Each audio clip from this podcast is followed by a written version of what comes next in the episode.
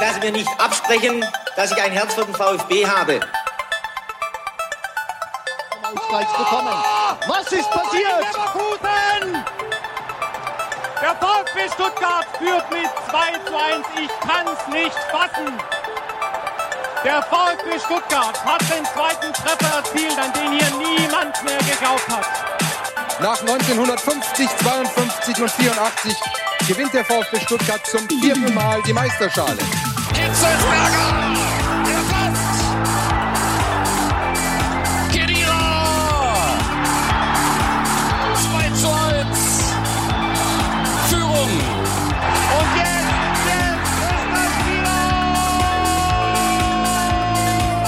Der VfB ist deutscher Meister! Alles oder nichts. Das komplette Fleisch ist aus dem Grill, auf den Grill hergekommen. Und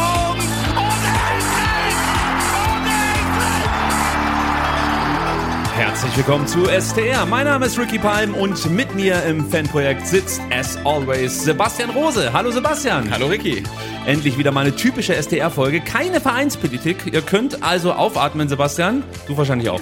Äh, ja, es ist teilweise schwere Kost, wenn man über Vereinspolitik redet, aber ich finde, es gehört dazu. Ähm, Wer es nicht möchte, überspringt die Kapitelmarken, aber keine Sorge, diese Folge keine Vereinspolitik, nur Sport. Ja, und das lohnt sich. Heute Oh ja. ein wunderschöner Spätsommertag in Stuttgart. Genau, wir haben wahnsinnig viel Sonnenlicht draußen. Wir haben das Licht auf 100% geredet, ganz nah rangeschoben. Das heißt, in der totalen Moment seht ihr das Licht auch äh, rechts oben im Bild hängen, aber es geht nicht anders, weil es ist draußen sehr, sehr hell und wir hoffen heute fertig zu sein, bevor es dunkel wird. So Ausnahmsweise aus. mal. Ja. ja, also ich könnte mir vorstellen, dass der ein oder andere Hörer oder die ein oder andere Hörerin gerade auf ihren Podcatcher schaut und leicht schmunzelt. Ihr wisst es, wir wissen es noch nicht. Ja. 90 Minuten ist die Vorgabe. Wir geben uns Mühe mit folgenden Themen. Wir blicken auf die Partie gegen Mainz 05 zurück. Was lief gut, was vielleicht nicht ganz so gut. Wir schauen uns an, was macht den VfB in dieser Saison eigentlich so gefährlich? Denn wenn man sich den Kader anschaut, die meisten kennen wir, die Leistung allerdings nicht. ja, das ist richtig. Also bekannte Gesichter, unbekannte Leistung, unbekannte Tabellenregion. So sieht's aus. Dazu natürlich noch die Abgänge diverser Leistungsträger und trotzdem spielen wir so unglaublich gut. Hier exklusiv verraten wir euch, warum der VfB so erfolgreich ist und bleibt. Das kommt noch mit dazu. Nach dem, vor, nach dem Spiel ist vor dem Spiel. Am Freitag spielt der VfB zu Hause gegen Darmstadt. Wir sagen euch, warum wir am Freitagabend Tabellenführer der Fußball-Bundesliga werden. Ja, und das sind wir gleich nach Anpfiff. Aufgrund der. Tabellenkonstellation. Es ist in weniger als 48 Stunden. Wird angepfiffen ähm, gegen Darmstadt unter Flutlicht. Ich habe so Bock drauf. Wir sprechen später drüber. Wir sprechen später drüber. Und last but not least, NLZ und VfB-Frauen. Die U21 geht baden, die U19 schult Augsburg ein und die Frauen schlagen einen Meisterschaftsanwärter. Muss man ja sagen, Herrenberg Absteiger aus der vergangenen Saison und vielleicht dann direkt der Durchmarsch bis ganz nach unten. Nein, das ist natürlich fies. So wie Bielefeld. So wie Bielefeld. Ja. Oh, jetzt reden wir komm, aber nach. Gleich. Mein Komm, wir, lass uns gegen Mainz reden. Vielleicht, na, ein Thema möchte ich noch vorwegziehen. Das ist nämlich ganz wichtig, denn bevor wir loslegen, noch eine kleine Bitte. Wenn euch VfB STR gefällt, dann bewertet uns gerne auf Spotify, Apple Podcast, Google Podcast und was es da sonst noch so alles gibt. Und wenn ihr gerade auf YouTube dabei seid, dann erstmal Hallo in die Runde. Und ähm, obligatorisch müssen wir euch auch darauf hinweisen, dass ihr den Daumen da lassen müsst. Das ist eigentlich Pflicht eines jeden VfB-Fans. Der Daumen sowieso. Und wenn ihr uns ge ge ge gewonnen, gesonnen seid, so, Ja. ähm, dann auch ähm, die Glocke natürlich. Die Glocke abonnieren und das Abo dalassen. Alles, was geht, denn das sichert letztlich Arbeitsplätze. ja, zuletzt unsere. Ja, darum geht's mir auch in erster Linie. Also, let's go. Schauen wir auf das Spiel gegen Mainz. Da wusste eigentlich jeder, Mainz wird ein harter Brocken. Nach dem 0-4 gegen Werder Bremen und dem 1-4 gegen Union Berlin war klar, dass Bo Svensson vor allem die Defensive stabilisieren will. Der Plan der Mainzer sah wie folgt aus. Gegen den Ball mit einer Fünferkette die Breite abdecken und davor dann eine Dreierkette, die das Zentrum verdichten soll. In der ersten Halbzeit ging das eigentlich noch ganz gut. Ich habe äh, dem Sebastian jetzt, vielleicht schicke ich es euch dann auch noch über YouTube mit rein, äh, eine Grafik aufbereitet. Da sieht man ganz gut, wo Zweikämpfe geführt wurden in der ersten Halbzeit. Und die roten Punkte sind die gewonnenen Zweikämpfe der Mainzer. Und du siehst, der Mainzer Strafraum bleibt komplett verwaist. Der VfB schafft es nicht einzudringen, weil die Mainzer vorm Strafraum eigentlich alles abgeräumt haben. Genau, der Mainzer Strafraum ist Lava für den VfB. Also man schafft es nicht nur nicht, dort Zweikämpfe zu gewinnen, sondern man schafft auch nicht, dort Zweikämpfe zu führen. Und auch rund um den Mainzer Strafraum ähm, gewinnt man, glaube ich, drei ähm, Zweikämpfe von ganz vielen. Also das haben die Mainzer schon gut gemacht und klar war ja auch, die stehen unter Zugzwang, weil der Saisonstart war nicht besonders gut. Wir kennen das als VfB-Fans ähm, und die wollten natürlich zwingend gegen den VfB äh, den ersten Saisonsieg und haben dann gesagt, komm, lass die doch mal anlaufen. Und ähm, da hat der VfB schon ein paar Probleme gehabt. Definitiv. Was in der ersten Halbzeit ganz gut klappte bei Mainz, ähm, sollte in der zweiten Halbzeit dann nicht mehr ganz so gut funktionieren. Das lag vor allem am VfB Stuttgart, der Antworten gefunden hat und am Ende ein sehr enges Spiel aus meiner Sicht verdient mit 3 zu 1 gewonnen hat. Ähm, beim VfB wiederum muss man sagen, die blieben sich eigentlich weitestgehend treu. Aufbau über Außen, dann ins Zentrum, wenig Flanken, viele Dribblings, Steilpässe gegen den Ball entschlossen und mutig, so wie wir das eigentlich äh, zuletzt immer gewohnt waren, Sebastian. Gab es denn irgendwas für dich, was dich an diesem Spiel in irgendeiner Art und Weise überrascht hat? Ähm, ich hatte in der ersten Halbzeit eigentlich nur überrascht, dass es ein Spiel vom VfB gegen Mainz war, das man so erwartet hat, weil die Spiele gegen Bochum, gegen Leipzig, äh, also gerade die ersten Halbzeiten und gegen Freiburg hat man so überhaupt gar nicht erwartet. Und ähm, dass es dann nach 45 Minuten in Mainz noch 0 zu 0 steht, hätte man letzte Saison erwartet, nach dem bisherigen Saisonauftakt dann vielleicht auch wieder nicht. Und insofern habe ich nur überrascht, dass es wenig überraschend war, nämlich dass das Spiel nach 45 Minuten noch komplett ähm, offen ist. Und was mich dann auch überrascht hat, ähm, ist dann halt ein Punkt in der zweiten Halbzeit, dass man halt nach dem Ausgleich von Mainz standhaft bleibt, eher noch wieder stärker wird, nicht zurücksteckt, sondern halt weiter nach, nach vorne spielt, ähm, das hat mich tatsächlich ein bisschen überrascht. Es lag auch an Sebastian Hoeneß, da kommen wir heute auch noch drauf Ja. zu sprechen. Und Sebastian, weil du es gerade angesprochen hast, 0-0 zur Halbzeit, der VfB Stuttgart noch gegentorlos in der ersten Halbzeit. Für vier Spiele noch kein Gegentor in der ersten Halbzeit. Genau, und Mainz, äh, die erste Mannschaft in der Saison, die es geschafft hat, gegen den VfB in den ersten 45 Minuten kein Gegentor zu kassieren. Ja, guck mal an. Ja? Das sind die harten Besser Fakten. als Freiburg, besser als Bochum, besser als Leipzig. Ich möchte nochmal darauf verweisen, dass wir die Daumen brauchen. Also solche Informationen höre ich sonst nirgends. Ja, lass uns auf die Ja, man muss ja auch sagen, also seit, seit ähm, der VfB uns quasi engagiert hat, um den Podcast zu machen, spielt der VfB hervorragend. Das kann kein Zufall sein. Das ist kein Zufall, ja? Ihr hättet das alles schon viel früher haben können. Ja, ne? Also an uns sorry. lag es nicht. Ja. Gut, kommen wir zur Aufstellung. Der VfB mit einer Veränderung statt äh, Chong, der immer noch bei, oder was heißt immer noch, der halt bei den ähm, Asi Asienspielen, so ist es richtig, in, in, in China verweilt. Und im ersten Spiel gegen Kuwait war es, glaube ich, gleich ein Dreierpack geschnürt hat. Dreierpack 9 zu 0 gewonnen. Ja. Äh, Wen es interessiert, am Freitag, am 21.09. geht's gegen Thailand weiter. Am Sonntag dann am 24.09. gegen Bahrain. Also äh, wenn das für Chong weiter so geht und er tatsächlich bis Anfang Oktober fehlen wird, dann muss er nicht zum Militärdienst nach Südkorea. Fehlt uns also keine 20 Monate. Äh, ja, und dann lieber halt ein paar Wochen. Und ich glaube, mit Mio haben wir auch einen ganz ordentlichen Ersatz für ihn. Es sieht ganz gut aus, muss man also ich sagen. bin da nicht, nicht, nicht unzufrieden, muss ich sagen. Also der rückte, wie gesagt, rein für Chong. Das war auch ein Stück weit zu erwarten. Ich glaube, selbst wenn Chong dabei gewesen wäre, hätte Enzo diesen Platz ihm äh, streitig machen können. Hat einfach gute Leistungen gezeigt und war ja angeschlagen. Ihr habt das alles mitbekommen. Ansonsten gab es keinerlei Wechsel im Vergleich zum 5-0 gegen äh, Freiburg. Auch Silas durfte trotz strapaziöser Länderspielreise starten. Sebastian, wir haben den Vorteil, dass wir im Nachhinein alles besser wissen dürfen. Natürlich. Das ist der große Vorteil der Podcaster. Und der VfB-Fans. Grundsätzlich, aber die wissen es auch wirklich besser. Ja, das dürfen wir auch. Also, Das, das ist so. das ist unser Privileg. Für dich jetzt die Frage, die du beantworten musst. Konnte denn äh, sie das deiner Meinung nach seinen, seinen Startelf-Einsatz rechtfertigen? Also er wirkte teilweise schon ein bisschen unglücklich. Viele schreiben ja auch, er wirkt immer ein bisschen unzufrieden, wenn Gerassi ein Tor schießt und nicht nochmal querlegt und so weiter. Das weiß ich nicht. Also ich glaube, die Leute kriegen relativ viel Geld dafür, halt auch zufrieden zu sein, wenn nicht sie selber, sondern halt der Mannschaftskollege ein Tor schießt. Ähm, äh, ja, aber ich glaube auch die Kunst des Trainers muss es sein, einem Spieler vielleicht mal eine Pause zu gönnen, bevor alle Fans sagen, der braucht mal eine Pause. Und bei, bei Silas könnte es eventuell so sein. Also ich finde, sein Saisonstart ist komplett zufriedenstellend, also richtig gut. Er ist, glaube ich, ähm, gegen Mainz hat die 36 kmh Grenze ge geknackt. Also der ist halt genauso schnell wie der Silas vor Kreuzbandriss und Schulterverletzung. Also insofern für ihn richtig guter Auftritt. Er ist wieder der Alte. Ähm, er hat mir jetzt gegen Mainz tatsächlich jetzt nicht ganz so gut gefallen. Ein paar schlechte Entscheidungen getroffen. Auf die einzelnen Entscheidungen kommen wir vielleicht später noch.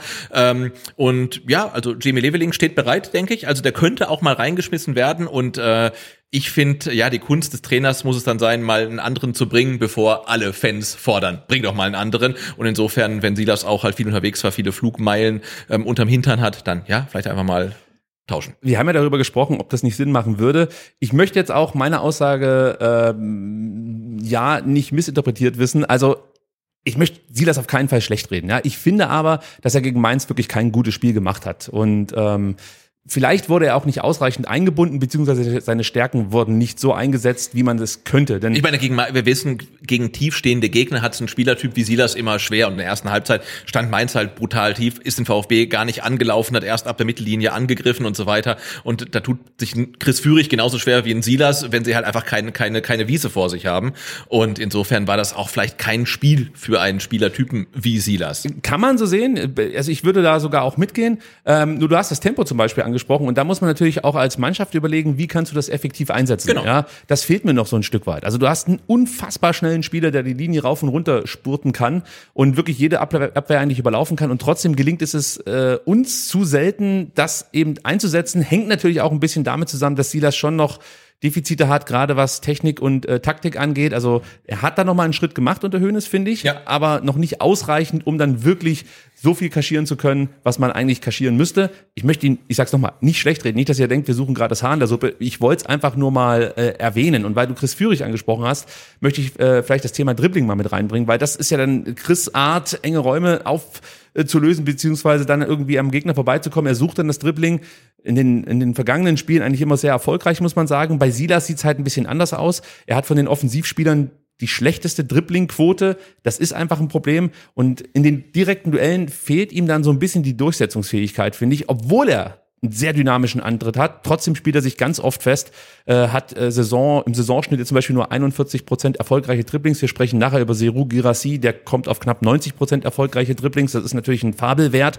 Ähm, aber ich sag mal so, wenn sich sie das irgendwie an die 65 bis 70 Prozent Erfolgsquote ranarbeitet, dann sieht das auch schon wieder anders aus. Dazu kommt dann auch noch, dass die, dass die Pässe leider zu oft unpräzise gespielt werden. Ähm, er gewann die wenigsten Zweikämpfe aller VfB-Spieler gegen Cassie und Bell. Das waren eben seine direkten Gegenspieler. Gewann er gar keinen Zweikampf, muss man halt auch mal ehrlicherweise sagen. Und wir haben gesehen, gegen Bell kann man auch einen Zweikampf gewinnen, ohne überhaupt irgendwas zu machen. Genau, er gibt ihm ja mehr oder weniger, also dem Seru, äh, diesen Ja. Zweikampf einfach so her. Also das hätte vielleicht ein Silas auch noch hinbekommen. Er war aber zu diesem Zeitpunkt nicht äh, am richtigen Ort zur richtigen Zeit. So ist das manchmal. Und du hast es angesprochen, Leveling, der macht Druck und ähm, ja, vor allem Jamies Anlaufqualitäten, ähm, die könnten dazu führen, dass wir da tatsächlich bald mal einen Wechsel sehen ähm, und Silas vielleicht mal auf der Bank Platz nehmen muss. Vielleicht ist es auch mal ganz okay, wenn er dann eben äh, frisch und schnell von der Bank spurten kann und den Gegner komplett auseinander nimmt. Das traue ich ihm Silas durchaus zu, wenn er in der 60., 70. Minute Absolut. eingewechselt Und es geht auch nicht darum zu sagen, Silas soll nicht mehr spielen, sondern es geht ja darum, dass man sagt, hey, vielleicht kann er mal die Energie, die, ich weiß gar nicht, in Mainz hat er wie lange gespielt? 80 Minuten? Nee, ich glaube 75? 68, Ja, 70 64 Minuten, irgendwie so, da- ja. dass man sagt, okay, die, die Energie steckt aber in, in 30 Minuten und läuft halt den Gegner komplett kaputt, zum Beispiel. Ne? Also, Ja. ähm, und ich glaube, wir haben da tatsächlich dann auch, ähm, das ist ein Thema Kadertiefe, mittlerweile auch Kandidaten, die auch ähm, Startelf bereit sind. Sehe ich genauso wie du. Was ich auch noch erwähnen möchte, für Genki Haraguchi, der aus Leistungsgründen nicht mit dabei war, durfte Luca Raimund auf der Bank Platz nehmen. Und Leistungsgründen immer blöd, oder? das habe ich jetzt so gesagt. Ja. Also die offizielle äh, War, war, war ähm, Magen-Darm. Nee, nee, nee, nee. Okay. nee. Wohlgemuth hat gesagt, es war eine sportliche Entscheidung, keine politische. Leistungsgründe, würde ich dann sagen. Ja, gut. Also deutlicher kann man es fast nicht machen. Ja. Und Hoeneß äh, meinte auch noch, dass er Luca Raimund einfach für gute Trainingsleistungen belohnen wollte. Und was man nicht vergessen darf, Luca Raimund ist unheimlich schnell. Ja. Und ähm, da fehlt es dann vielleicht noch Genki Haraguchi und ich könnte mir vorstellen, dass das dann am Ende auch noch den Ausschlag gegeben hat. Luca Raimund, wer den so ein bisschen auf dem Schirm behalten möchte, U19-Spieler, drei Spiele gemacht, drei Assists geliefert, ist auf jeden Fall ein Spieler, der, ähm, ja, ich sag mal, perspektivisch interessanter werden könnte. Ist natürlich alles noch viel zu früh, da Prognosen abzugeben. Wir kennen das, sind gebrannte Kinder. Aber finde ich trotzdem cool, dass Hoeneß äh, unsere U19 auf dem Schirm hat und dann die Spieler, die in der, ähm, in der Tran nicht in der Transferphase, sondern in der Länderspielphase ähm, mittrainieren durften, ähm, auch ein Stück weit belohnt. Also Ja, das absolut. ist auf jeden Fall äh, eine interessante Entwicklung beim VfB Stuttgart, die ja auch in den letzten Jahren, möchte ich fast schon sagen, oft mal angeprangert wurde, dass wenn es Talente gab, die, die, die nicht die Möglichkeit hatten, sich mal zu zeigen, Ja. beziehungsweise nicht in den Kader aufzurücken, obwohl sie vielleicht gut trainiert haben. Jetzt Hoeneß hat einen Blick darauf, ist natürlich auch NLZ-Trainer, dementsprechend traue ich ihm da einiges zu. Lass uns auf die erste Halbzeit schauen und ähm, ich habe vorhin gesagt, der VfB blieb sich treu, aber so ein bisschen was wurde doch noch verändert und zwar in Sachen Formation beziehungsweise Raumaufteilung. Gegen Freiburg stand der VfB sehr kompakt und eng, gegen Mainz stand man dann etwas breiter und tiefer Und allgemein präsentierte sich der VfB wieder sehr facettenreich, also vom klassischen 4-4-2 über ein 4-3-2-1 äh, hin zum 4-3-3 oder dann am Ende auch das 5-3-2. Es war eigentlich alles drin.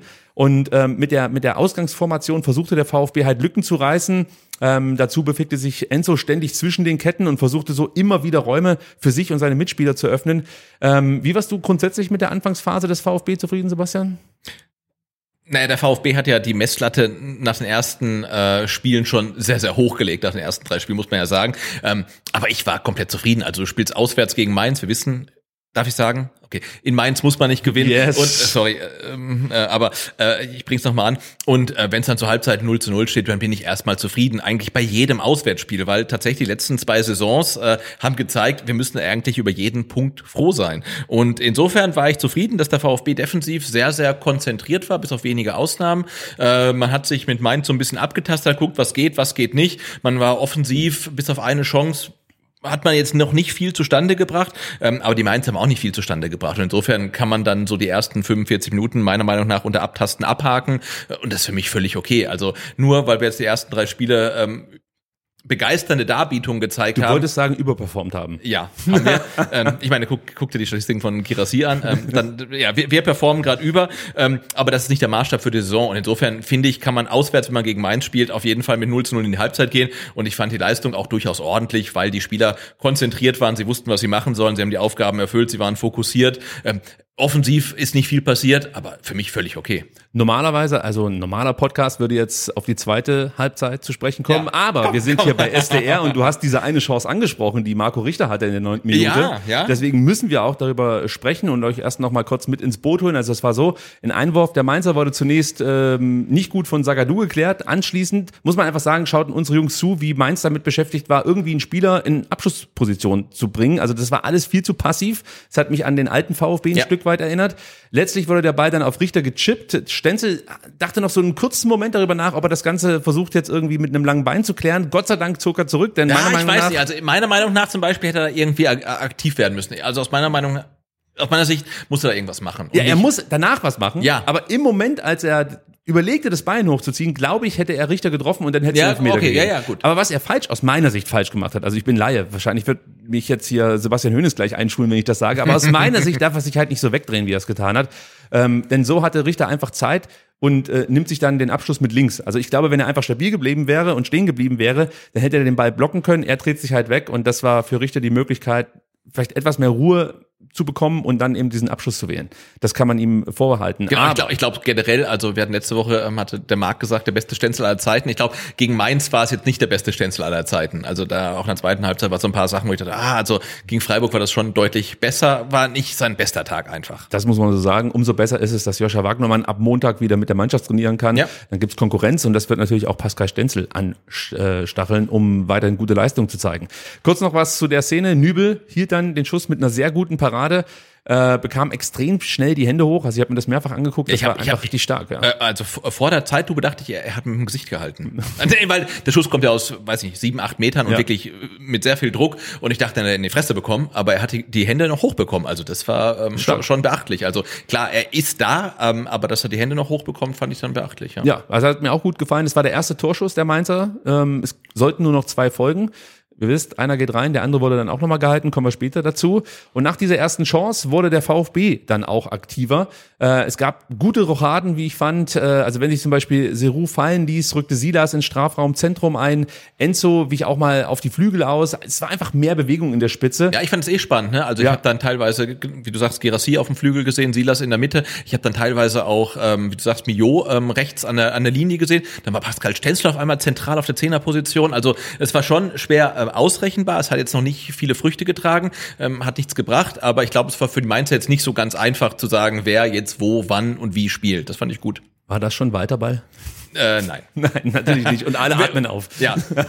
Und ich glaube, wir reden ja auch in Zukunft nicht über Walterball, sondern über ähm, Deserby-Ball. So, Ja. äh, irgendwann nennen wir das äh, Höhnesball, Ja, würde ich sagen. hoffentlich. Ja, hoffentlich. Nee, äh, was auch noch spannend war, weil du es gerade ansprichst, ähm, Seru, das kennen wir ja, weicht dann manchmal auf dem linken Halbraum aus und dann siehst du, wie Enzo ins Offensiv Offensivzentrum vorsticht und sie das rückt von rechts ein und so beschäftigst du halt äh, alle drei Mainzer Innenverteidiger. Also wenn die mit Fünferkette spielen, hast du alle beschäftigt und kannst natürlich dann nochmal über die Außen, über Pascal Gefahr erzeugen. Also das, das haben wir dann schon ganz ordentlich gemacht, auch wenn es jetzt nicht unbedingt gleich dazu führte, dass der VfB hier mehrere Tore oder erstmal Chancen sich erspielte, später dann schon.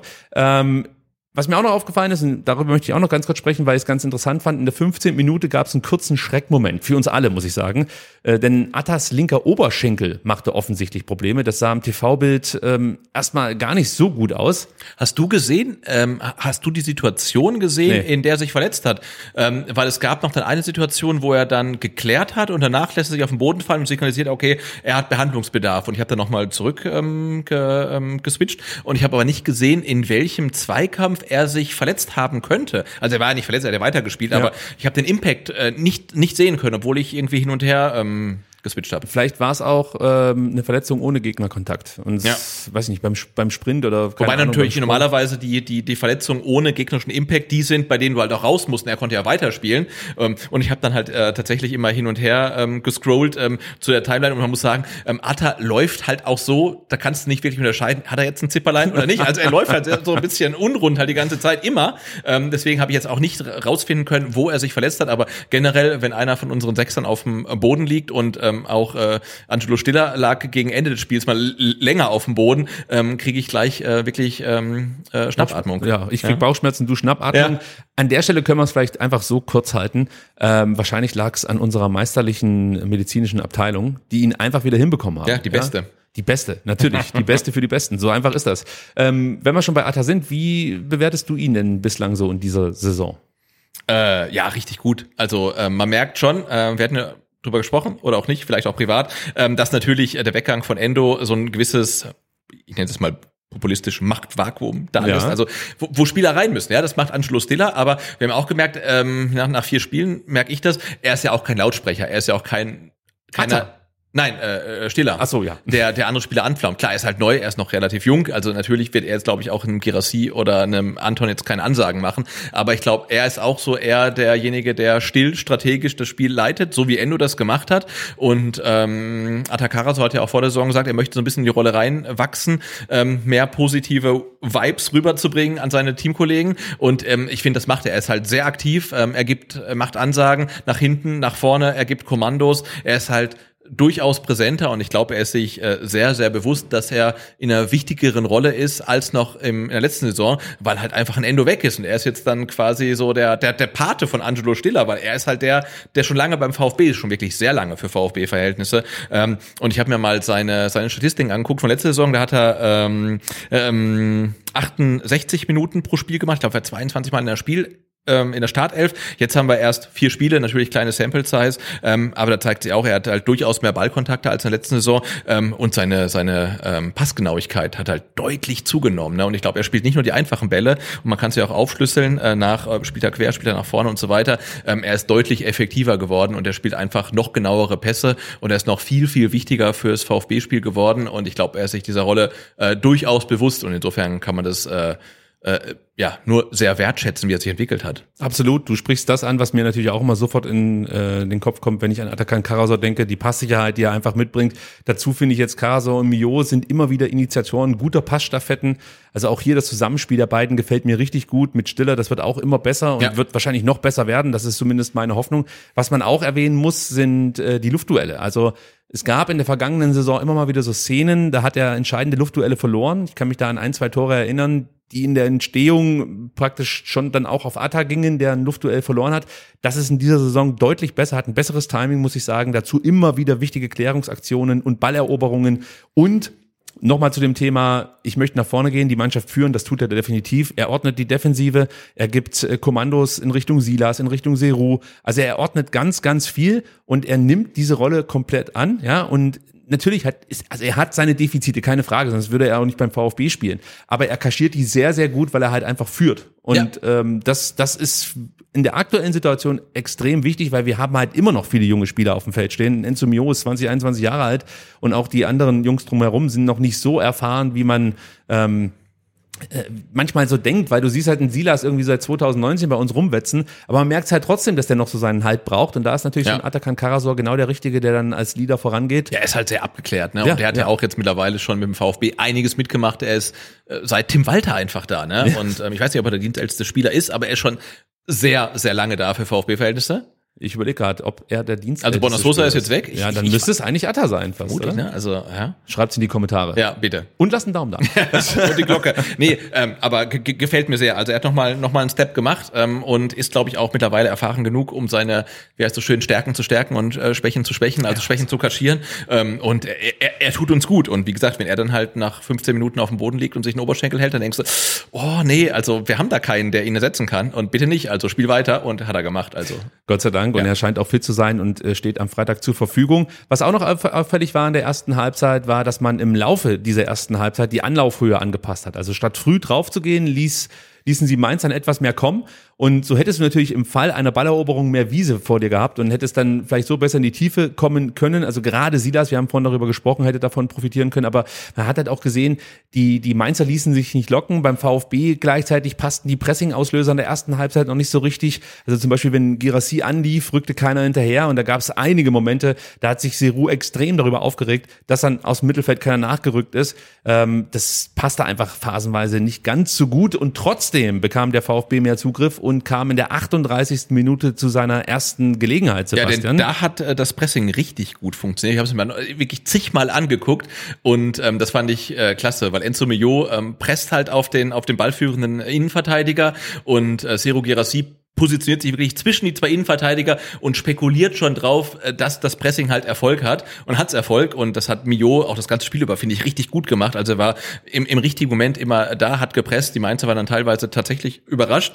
Ähm, und dann gewinnt er den Ball, spielt dann quer. Und Siru Girassi weiß, meine, ähm, meine, meine Statistik mit den Chancen ist so gut, ich nehme die Chance gar nicht erst, sondern ich mache gar keinen Abschluss, sondern ich hau einfach über den Ball und mache gar keinen, mach gar keinen Abschluss, weil das wäre schlecht für meine für meine Abschlussstatistik. Ähm, und ähm, ja trifft den Ball halt nicht. Und ich finde die ähm, Abschlusssituation, die sich dann Silas anschließend bietet, die ist auch gar nicht so schlecht. Die ist super. Und er muss, glaube ich, sofort schießen. Sehe ich und genauso. Er legt sich nochmal auf einen anderen Fuß, glaube ich, will dann abschließen. Viel zu spät. Er muss einfach mit rechts sofort abschließen. Schussweg ist frei. Ähm, und ganz schlechtes Timing, ähm, weil wenn er da sofort abzieht, ist es das 1 zu 0. Gehe ich auch von aus. Du hast das mit Girassi schon richtig angesprochen. Also das sieht man bei ihm selten, dass er so über den Ball schlägt. Aber okay, vielleicht war es auch als Vorlage gedacht für Silas. Also bei Er wollte einen Assist haben, ja, wahrscheinlich, Bei ja. Girassi äh, würde ich mich noch nicht mal wundern, wenn das geplant war. Nein, Spaß beiseite. Aber Silas, ja, da gebe ich dir recht. Er muss eigentlich gleich äh, schießen, denn genau diese Verzögerung führt dazu, dass Sentner sich nochmal breit machen kann, einfach äh, ähm, das Fenster, das, das Schussfenster schließen kann. Fernandes kann sich auf der Torlinie positionieren. Und äh, das war wirklich eine Riesengelegenheit einfach für den VfB Stuttgart. Normalerweise musst du in Mainz so Dinger nutzen, weil Ja. die fliegen dir dann später um die Ohren, aber Und normalerweise macht ja auch Gerassi schon das 1-0. Aber wie gesagt, also der hat sich gedacht, ah, der geht vielleicht nicht rein, wenn ich abschließe. Deswegen nehme ich den, Abschl- den, den Abschluss gar nicht für die Statistik. Ja. dachte sich das Ito auch, als er äh, kurz vor dem Halbzeitpfiff einfach mal aus der Distanz abzog. Äh, wirklich gefährlich war der Abschluss zwar nicht, aber wir kennen ja Ito. Wir Ja. erinnern uns, war das gegen Leverkusen, als er aus der Distanz getroffen hat? Ja, Ver- vielleicht. Ich ja. weiß es ich weiß nicht mehr. nicht mehr.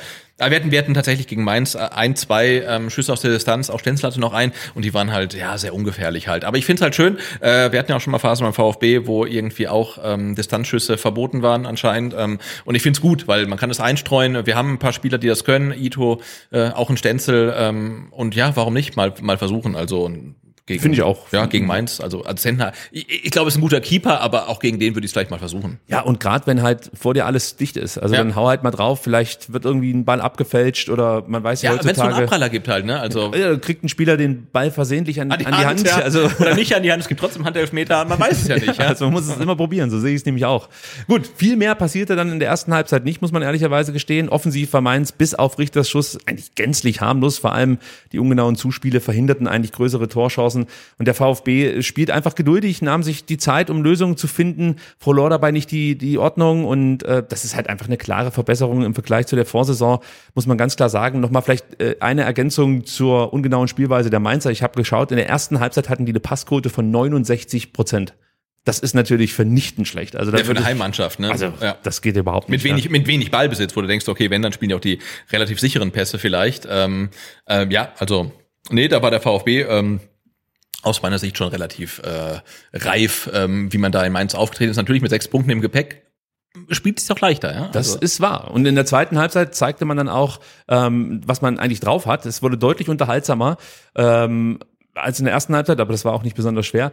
Äh, los ging es dann gleich mal mit so einem Killer-Diagonalball von Daxo auf Silas. Kannst du dich an den erinnern? Der ging leider ins Aus, aber das war Da, ein da, ich glaube, es war, wo, wo der, wo der VfB äh, TV-Kommentator sagt, den, er, den kriegt er noch und dann kriegt er nicht mehr. Ja, es war Äh, eng, aber Ja, es war eng. Auf links aber, gut. ne? Ja, auf links nee, raus. nee, nee, auf rechts raus. Nee, dann, dann, dann war ich mal Ja, vielleicht gab's noch mal einen guten, Ja, aber den fand einen ich, guten, den fand ich ziemlich geil. Ähm, und vielleicht, wenn wir gerade bei Dan Axel Sagadou sind, vielleicht da auch noch ein paar Worte. Wie gefällt er dir denn in dieser Saison? Äh, deutlich besser als in der vergangenen Saison. Ähm, Gerade zum Auftakt, äh, als er dann den Wackler gegen Bochum drin hatte, ähm, dachte ich schon, uh, geht das schon wieder so los? Gegen aber Hofmann? Äh, genau gegen Hofmann. Ähm, aber seitdem, ich meine, ähm, er war letzte Saison ein Wechselspieler, jetzt ist er halt un unumstrittener äh, Startelfspieler, macht das richtig gut. Ähm, auch gegen Mainz, finde ich, hat er eine ordentliche Leistung ähm, abgeliefert. Wobei, als dann Mainz Ajorg äh, eingewechselt hat, hat man gesagt, okay, also das ist halt so ein Kampf der Giganten. Und da hat er auch ein, zwei entscheidende Kopfballduelle verloren. Also ähm, da war er gefordert. Und also da geht noch mehr. Ähm, aber ich finde, ähm, er hat sich äh, im Vergleich zur letzten Saison schon mal deutlich verbessert. Und ich glaube, ähm, er ist noch nicht am Ende seiner seines Potenzials angelangt. Also da geht halt auch noch mehr. Ähm, ja, aber mittlerweile, er ist halt wirklich unumstrittener, habe ich gerade schon gesagt, Startspieler. Ähm, das ist gut. Ja, absolut. Also ich bin mit Daxo sehr zufrieden. Ich habe mich ja damals tierisch darüber gefreut, als er zum VfB wechselte. Habe dann gleich erstmal meine alten Wrestling-Kenntnisse ausgepackt und äh, habe gesagt, Daxo und äh, Mafropanos, das erinnert mich an High Voltage. Erinnerst du dich vielleicht noch? Unsere Hörerschaft hat erstmal googeln müssen, wer ich- sind nee, eigentlich High so, Voltage? so, so, so tief bin ich auch. Das sind die, diese sogenannten äh, Tech-Teams, oder? Ja, genau, sehr gut, Guck, Sebastian. da, da, da endet mein Wissen dann, ja. Jetzt muss ich mal mit dem Tobi Kaufmann sprechen, ob wir in Zukunft hier vielleicht noch irgendwie einen Wrestling-Podcast etablieren können beim VfB. Na gut, dann muss der EV noch irgendwie ein Wrestling-Team irgendwie einführen. Ich, egal, ich spare mir jetzt jeglichen Kommentar, was der erste Main-Event wird. Egal, scheiß drauf. Komm. Lass uns wieder über Daxo sprechen. Und ähm, was mir besonders gut gefällt in der Saison, ist halt, ähm, dass er bis auf wenige Ausnahmen wirklich viel Ruhe ausstrahlt. Ja. Also in der vergangenen Saison hast du immer mal wieder gemerkt, dass er irgendwie noch nicht so ganz wieder da ist nach diesen äh, vielen Verletzungspausen, die er halt einfach überstehen musste. Jetzt bekommt er die Ruhe zurück und die Sicherheit. Er hat ein sehr ordentliches Passspiel. Ausnahme war die 50. Minute, da hat er mal einen, einen ziemlich queren Pass gespielt, der führte dann fast zu einem Konter, aber Gott sei Dank äh, konnte, glaube Stiller, nee, äh, ein anderer Spieler konnte den Konter verhindern, ist auch egal. Ähm, er gewann gegen Mainz die meisten, meisten defensiv zwei Kämpfe, ähm, hat die meisten Balleroberungen gehabt, aber auch da gibt es wieder eine Kehrseite. Er hatte auch die meisten Ballverluste Ja. äh, beim VfB. Also da kann er sich noch steigern, aber insgesamt bin ich schon zufrieden mit Daxo. Du merkst, da ist unheimlich viel Potenzial da. Und ich habe einfach das Gefühl, wenn er fit bleibt, wird er einen riesen Step machen. Und von mir aus kann er sich sogar noch ein bisschen Zeit lassen mit der Entwicklung. definitiv, ja. Nicht, dass wir nächsten Winter, äh, Quatsch, nächsten Sommer schon wieder darüber sprechen müssen, diesen Ja. Spieler ersetzen äh, äh, zu müssen. Also ich, ich bin sehr zufrieden mit der Entwicklung von Daxo und sie darf ruhig stetig langsam nach oben gehen und irgendwann ist er einfach, weiß ich nicht, 28, 29, 30 Jahre alt, ist beim VfB ganz klar unumstritten äh, in der Innenverteidigung gesetzt und dann kommt Liverpool und zahlt 20 Millionen. Also, ich hätte nichts Ja, dagegen. sowas passiert auch nicht, dass Liverpool so viel Geld, Geld für einen 30-Jährigen zahlt, oder? Im Leben nicht. Ja. Gut, also der VfB in der Anfangsphase der zweiten Halbzeit klar am Drücker, wirkte, wirkte deutlich griffiger und giftiger als noch in der ersten Halbzeit und äh, spielt mit deutlich mehr Zug zum Tor. Führig, hast du vorhin schon angesprochen, versuchte es in der 51. Minute mit einem eher überschaubaren Schuss. Deutlich besser waren dann die Schussoptionen in der 61. Minute. Äh, nach einem guten Konter wurde Chris Schuss aber leider geblockt. Vielleicht hätte er in diesem Moment Girassi anspielen können, durchstecken können, denn da gab es mal einen kurzen Moment, da war das Passfenster offen. Chris Führig jetzt in diesem Spiel nicht ganz so effizient und auch nicht so ganz effektiv wie in den Wochen davor, aber trotzdem gesetzt, ganz klar. Ja, absolut. Und ähm, ich finde gerade die ähm, Situation in der 61., äh, die du angesprochen hast, die war für mich komplett identisch mit den äh, Situationen gegen Freiburg. Und er macht genau das Gleiche. Er macht den gleichen Abschluss und gegen Freiburg ist es halt drin. Ähm, und jetzt Qualitativ nicht ganz so gut, muss man sagen. ja, oder Mainz verteidigt es vielleicht auch besser, ich weiß es nicht, aber ich Nee, finde, nee, ja gut, aber ähm, und ähm, ja, und ich glaube, die Ansage vom Trainer ist Versuch's, ja, mach's. Und äh, ich, ich, ich fand's, fand's äh, absolut okay, sich dann die, die Schusschance da zu nehmen. Ähm, der erste Abschluss war besser. Ich glaube, dann bleibt der Ball ja irgendwie im Spiel. Dann kommt Girassia quasi aus dem, aus dem Tor aus irgendwie rausgetrabt, ist sowieso im Abseits. Dann versucht äh, Chris Führig nochmal, aber die erste Situation, die, die fand ich gut, als er dann nach innen zieht, den klassischen Führig-Move macht, abschließt. Ähm, klar kann auch durchstecken, ähm, aber fa- fand ich okay. Und ich glaube, er hat das Selbstvertrauen ähm, und das Vertrauen des Trainers auch, der ihm sagt, hey, du hast die Qualität, du hast das Tempo, versuch's einfach, ja. Und versuch's halt auch, wenn es dreimal nicht geklappt hat, versuch's zum vierten Mal. Und irgendwann wird's klappen. Und ähm, das war die vielversprechendste und dass es nicht in jedem Spiel zweimal klappt, ist ja auch klar. Ähm, aber ich finde, ja, Chris Führig, man merkt's halt an, er ist jetzt ein bisschen klarer in seinen Aktionen halt. Ne? Also er weiß, was er machen will findet das Timing, dass es nicht immer klappt, ist ja selbstverständlich, aber vor, an, ihm liegt's nicht, sondern eher an der, an der Abwehrleistung. So habe ich's gesehen. Was ich cool fand, dass du es äh, den Führich-Move genannt, genannt hast. Na ja, und klar. ja, also ich meine, die Älteren unter unseren Hörerinnen, die wissen natürlich noch, dass es früher der Robben-Move war. Ja, aber jetzt der Reverse, äh, Reverse Robben quasi. Nee, das ist wie? Jetzt ist er der, ähm, der, der, der, der, der, Retro-Schürle-Move, oder? Von links Nee, nach das, rechts ist, das ist der Führich-Move und Punkt. Ja, gut, das ist ja, ja, du, also, ja. Da ähm, lassen wir mit uns überhaupt nicht mehr verhandeln. nee, also du hast absolut recht. Ähm, Chris Führig, wie gesagt, er soll sich diese Chance nehmen und ich kann jetzt hier so ein bisschen aus dem Nähkästchen plaudern. Ich sage nicht, mit wem ich gesprochen habe aus dem Trainerteam, aber da wurde mir gesagt, endlich traut er sich mal.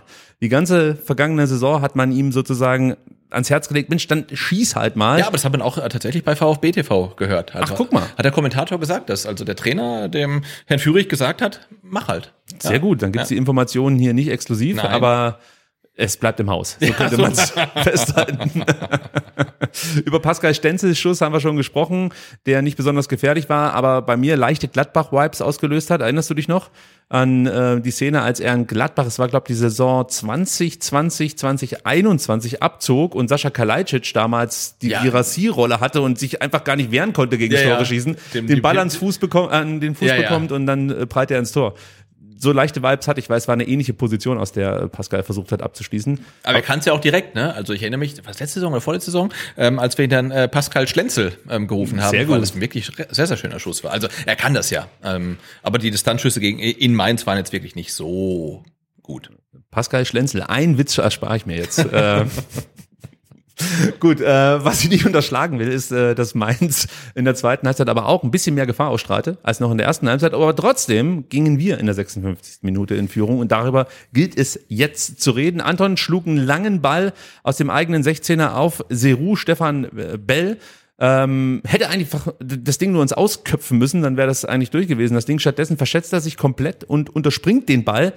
Girassi lief einfach durch und hatte dann freie Bahn Richtung Mainzer Tor, schippt dann den Ball anschließend über Zentner, war eine sehr starke Aktion und was ich besonders beeindruckend fand, er bekam sogar noch ein bisschen Druck hinter diesen Chip. Das ist ja besonders schwer, wenn du praktisch Ja. lupfst, dann den Ball noch ein bisschen Tempo mitzugeben. Das ist ihm sehr, sehr gut gelungen. Ähm, einfach ein herausragendes Tor. Ja, Im Abschluss dann. Der Abschluss ist, herausragend. ist, ist herausragend und ähm, wir haben es schon angesprochen. Also ähm, aktuell, äh, wenn Zero Girassi alleine auf den Torwart zuläuft, ist es halt wie ein Elfmeter, also vom XG-Wert intern beim VfB berechnet, weil er macht das Ding halt einfach rein. Der ist halt so eiskalt. Ähm, was mich halt tatsächlich überrascht hat, klar, es war der Fehler von von von Stefan Bell, der äh, ke- keine Ahnung gefühlt 500 Bundesligaspieler hat, der da halt einfach unter den Ball drunter springt. Ähm, aber es hat sich ja angefühlt wie ein Konter. Ähm, aber es war ja im Endeffekt was ja äh, vom eigenen Tor rausgespielt. Ich glaube, Nübel spielt auf Stenzel, der spielt auf weiß ich nicht wen, auf Anton und der schlägt ihn halt lang raus und dann ist auf einmal Girassi frei vom Mainzer Tor und das hat mich dann schon ein bisschen überrascht, dass sich die Mainzer da so haben übertölpeln lassen, dass dann auch Stefan Bell eins zu eins ähm, gegen Girassi steht, ohne irgendeine Absicherung, weil es war, wie gesagt, äh, das Ding geht vom, vom eigenen VfB-Tor aus. Ne? Also Nübel hat den Ball und dann ist es, glaube ich, vier Ballkontakte und dann ist das Ding halt im Mainzer Tor. Ähm, hat mich ein bisschen überrascht, aber ja, die Abschlussstärke von, von Girassi aktuell ist brutal. Ja, und auch Silas, der ja noch mitgelaufen ist Ja. und anspielbar war, dann auch ein bisschen enttäuscht war, dass er den Ball nicht von Seru bekommen hat. Ich glaube, also äh, der enttäuschteste Bundesligaspieler aktuell ist wahrscheinlich der Nebenspieler von Girassi, der halt die Dinger selber halt immer reinmacht und du läufst halt neben und denkst, okay, also Aber es ist halt wichtig. ja, soll, ja, absolut. Ja, ich meine, vielleicht ist auch Zentner auch dran. Das Ding, der Ball liegt dann halt irgendwo und da muss man halt noch abstauben oder so. Also auch das fand ich gut, dass sie das halt mitläuft, obwohl er weiß, okay, der Girassi macht nie rein. Kurz mal abschweifen, weil wir sind gut in der Zeit. Ich erinnere mich immer noch gern daran, als ähm, Hack und Bell zusammen ähm, in der Mainzer Abwehr gespielt haben und man wirklich als äh, einfach als Fußballkonnoisseur darauf gewartet hat, dass Mainz jetzt noch ein Chen verpflichtet. Und hätte es einfach die Dreierkette gehabt, Hack, Bällchen. also das wäre einfach toll gewesen. Das, dass man diese Gelegenheit nicht genutzt hat, das ärgert mich bis heute. Wäre eine schöne. Dreierkette gewesen. ja, absolut. Gut, der musste jetzt noch sein, sorry.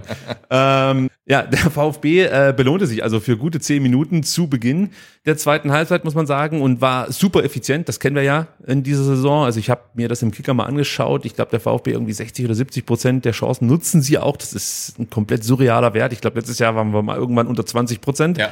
Und jetzt äh, ist eigentlich jeder Schuss drin. Bei Siru ist es de facto so, dass jeder Schuss Jeder drin zweite ist. halt, ne? Also Nee, neben, der aufs Tor geht. Also genau, also jeder, ne, neben das Tor schießt er nicht und wenn er aufs Genau. Tor geht, ist jeder zweite halt drin. Also äh, das Ja. ist alle 43 Minuten ein Tor. Das ist so ein bisschen wie Parship. Also nur beim VfB. Das gefällt mir. Und der VfB, ich kann es bezeugen, bringt Menschen zusammen. das ist so. Das ist Das Spiel bekam nicht sein, nur uns zwei, ja. ja, das, also heute sind wir aber ulkig unterwegs. Ja. Das nächste, ähm, den nächsten Spin gab es dann kurz danach, denn nach der Stuttgarter Führung machten jetzt auf einmal, auf einmal auch die Mainzer mehr Druck. Der VfB lauerte so ein Stück weit auf Konter. Ich hätte mir so ein bisschen mehr Entlastung gewünscht, denn ähm, von Mainz kam ja eigentlich bis sagen wir mal jetzt so 60. Minute überhaupt nichts und dann bringst du die eigentlich wieder zurück. Warst du da auch so ein Stück weit überrascht von der, von der phasenweise aufkommenden Passivität?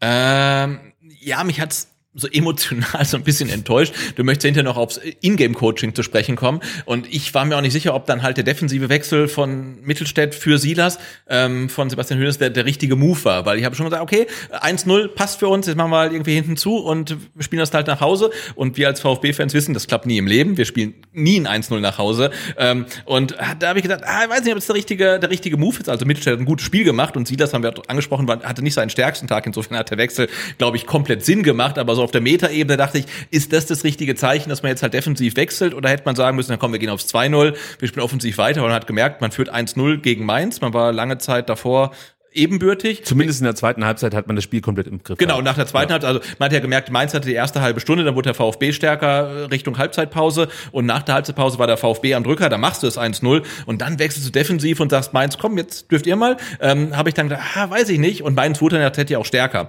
Insofern hat mich das ein bisschen enttäuscht, dass man halt nicht mit Druck aufs 2-0 geht, ja. Ja, aber was du ansprichst, also genau diese Umstellung sorgt ja erstmal ein Stück weit für Unruhe hinten in der Abwehr. Wir können noch ganz kurz sagen, 68. Minute bringt Hoeneß eben Mittelstädt für Silas mit dem Hintergedanken, dass man natürlich dann fortan gegen den Ball in der Fünferkette spielen kann.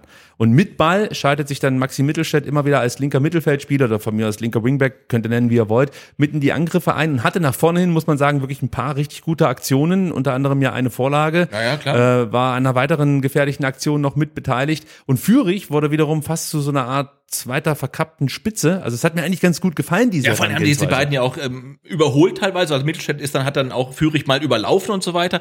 Das hat alles richtig gut geklappt. Also ich glaube, so punktuell, die linke Seite, das hat gut funktioniert, aber so im ganzen VfB-Spiel hat es schon so einen kleinen Bruch gegeben, zumal ja auch Mainz, äh, glaube ich, parallel mehr oder weniger getauscht hat. Ja. Hat dann äh, Ajorg und, und Barkok gebracht, die dann eigentlich die zwei besten Offensivspieler von Mainz waren. Und ich hatte dann schon das Gefühl, ähm, dass das das ganze Spiel so ein bisschen auf den Kopf gestellt hat, weil der VfB dann gegen den Ball defensiv auch so ein paar Zuordnungsprobleme hatte. Ajorg hat wichtige Kopfballduelle gewonnen, Weißt du warum? weil er eingewechselt wurde. Das ist zum einen richtig, aber was mir aufgefallen ist, ist halt einfach, dass äh, Mainz das vorne unheimlich kompakt gehalten hat.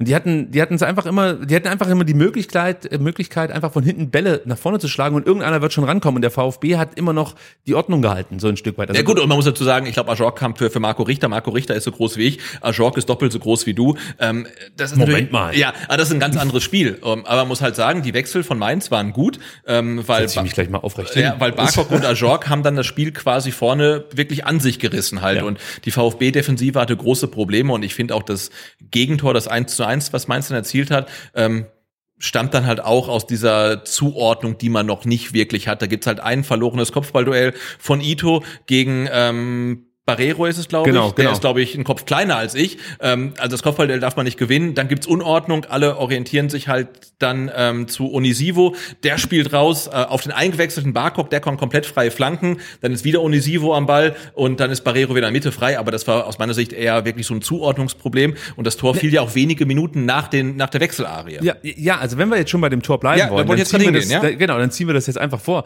Äh, dann dann lasse ich den Pfostenschuss von Tom Kraus erstmal hinten Auch den können wir ein, einbringen, weil auch der wurde eingewechselt. Also das ist ja mein Punkt. Die, die, Exakt. die, die, die, die ähm, Ein- und Auswechslung auf beiden Seiten haben dazu geführt, dass Mainz Oberwasser bekommen hat, weil die Zuordnung nicht mehr stimmte. Was ja ganz normal ist, wenn Mainz die komplette Offensive auswechselt und wir halt Maxi Mittelstädt einwechseln und von Vierer auf Fünferkette umstellen, ähm, ist das ja nicht ähm, unwahrscheinlich, dass dann halt irgendwie so ein paar Zuordnungsprobleme entstehen. Ja, aber genau dieser, dieser äh, Schuss von, von Kraus, wenn man sich das nochmal anschaut, äh, das hat mich schon überrascht, weil der VfB, ich habe es ja auch lobend erwähnt, eigentlich davor Tor sehr konzentriert gegen den Ball gespielt hat und dann immer mal wieder so kleine Auszeiten hatte.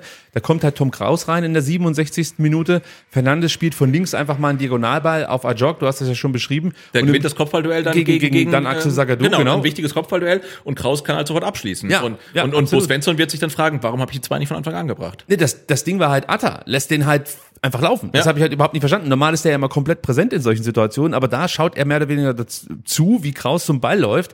Der macht das dann gut, nimmt das Ding mit der Brust oder mit dem Bauch runter und, und, und schießt halt sofort drauf. Da hast du halt echt Glück als VfB Stuttgart, dass das Ding halt an den Ja, ja, Pfosten klar. geht und nicht daneben, also rechts und dann im, Tor einschlägt. Und äh, zum Gegentor, da siehst du halt auch wieder, weißt, Mainz versucht es immer wieder mit diesen langen Diagonalbällen auf Ajorg. Und um Ajorg herum sind immer zwei, drei, vier andere Mainzer, äh, flankieren ihn. Und aus meiner Sicht hätte der VfB sich da schon viel früher besser drauf einstellen können. Du musst Jetzt kommt wieder die Laiensicht, einfach nur die Innenverteidiger etwas entschlossener anlaufen. Also Enzo ist einen Meter weg von, ähm, wer hat den Diagonalball geschossen? Ich weiß es gar nicht mehr. Wahrscheinlich Fernandes schlägt diesen Dia Diagonalball, vielleicht war es auch Bell, ist, ist am Ende auch egal, aber Enzo steht halt einen Meter weg. Und dann denke ich mir, wenn du jetzt, jetzt entschlossener drauf gehst, dann kann er diesen langen Ball vielleicht gar nicht spielen. Da fängt es für mich halt schon Genau, an. genau, aus meiner Sicht ist Enzo Mio wirklich richtig gut Zweikämpfe führen kann, offensiv wie defensiv, also auch defensiv teilweise. Er klaut seinem Gegenspieler den Ball, kriegt dann einen Schubser, geht zu Boden, kriegt den Freistoß, äh, brillant. Ähm, aber er nimmt sich tatsächlich auch noch nicht jeden Zweikampf, den er führen könnte. Ne?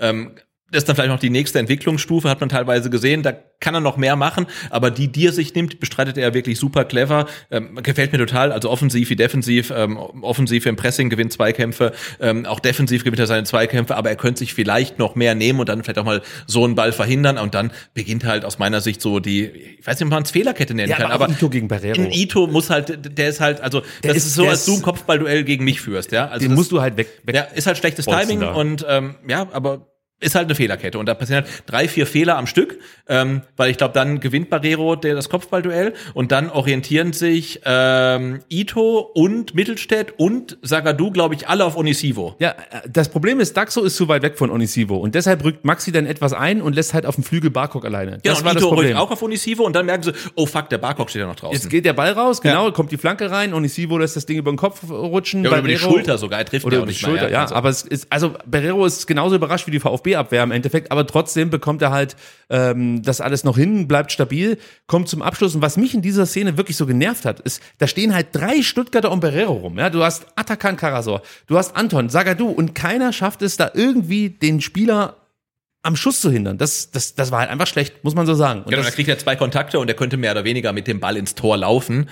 Ähm, und Alex Nübel ähm, kriegt den Ball dann noch irgendwie unglücklich ins Gesicht. Und ich glaube, wenn er wirklich seinen Glückstag hat, dann kann er mit der Nase noch irgendwie um Pfosten rumlenken. Und wenn er reingeht, dann ist es halt nicht irgendwie unglücklich, sondern dann hat er einfach nur kein Glück gehabt. Ja, Ja, aber also da, da mache ich ihm keinen keinen keinen Vorwurf. Er ist halt das letzte Ende einer Fehlerkette und wenn er einen richtig geilen Tag hat, dann kann er den irgendwie mit viel viel Glück irgendwie noch an Pfosten lenken. Aber so Berero könnte auch mit dem mit dem Ball rein, einfach reinlaufen. Ja. Ja, er kriegt den halt an die Handgelenke. Wenn er an die Handballen krie- kriegt, dann geht das Ding wahrscheinlich raus. Aber ist halt wie es ist. Also ich würde jetzt auch nicht sagen, dass es Nübels Fehler ist. Äh, gib ihm, weiß ich nicht, seine 10, 15 Prozent Teilschuld, dann ist es auch okay. Damit kann er, glaube ich, auch ganz gut leben.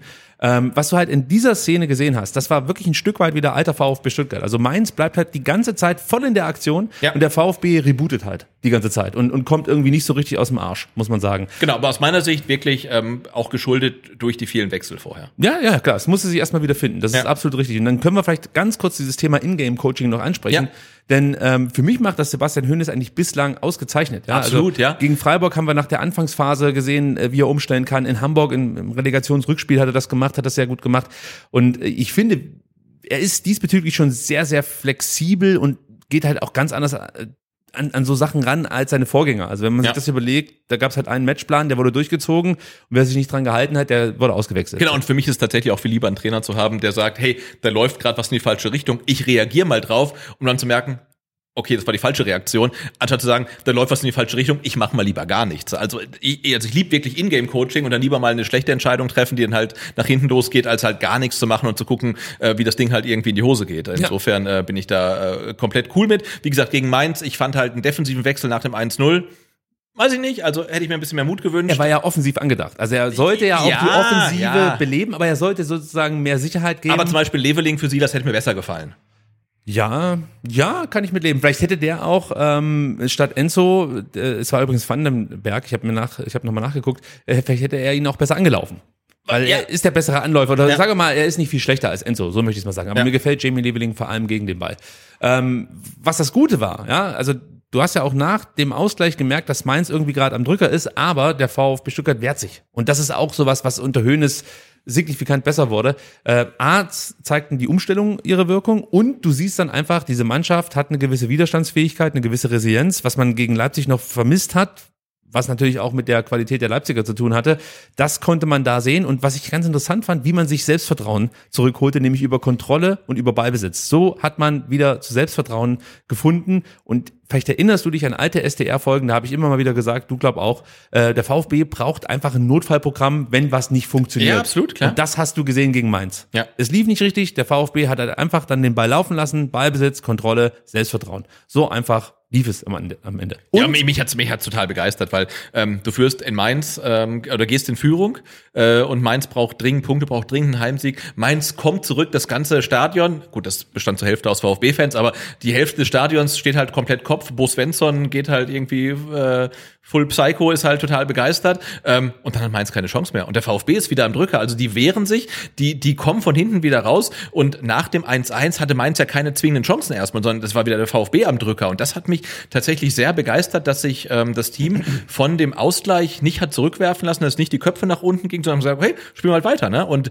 dass der VfB dann wieder das, das Heft des Handels an sich gerissen hat und das hat mich tatsächlich sehr, sehr überrascht und das positiv.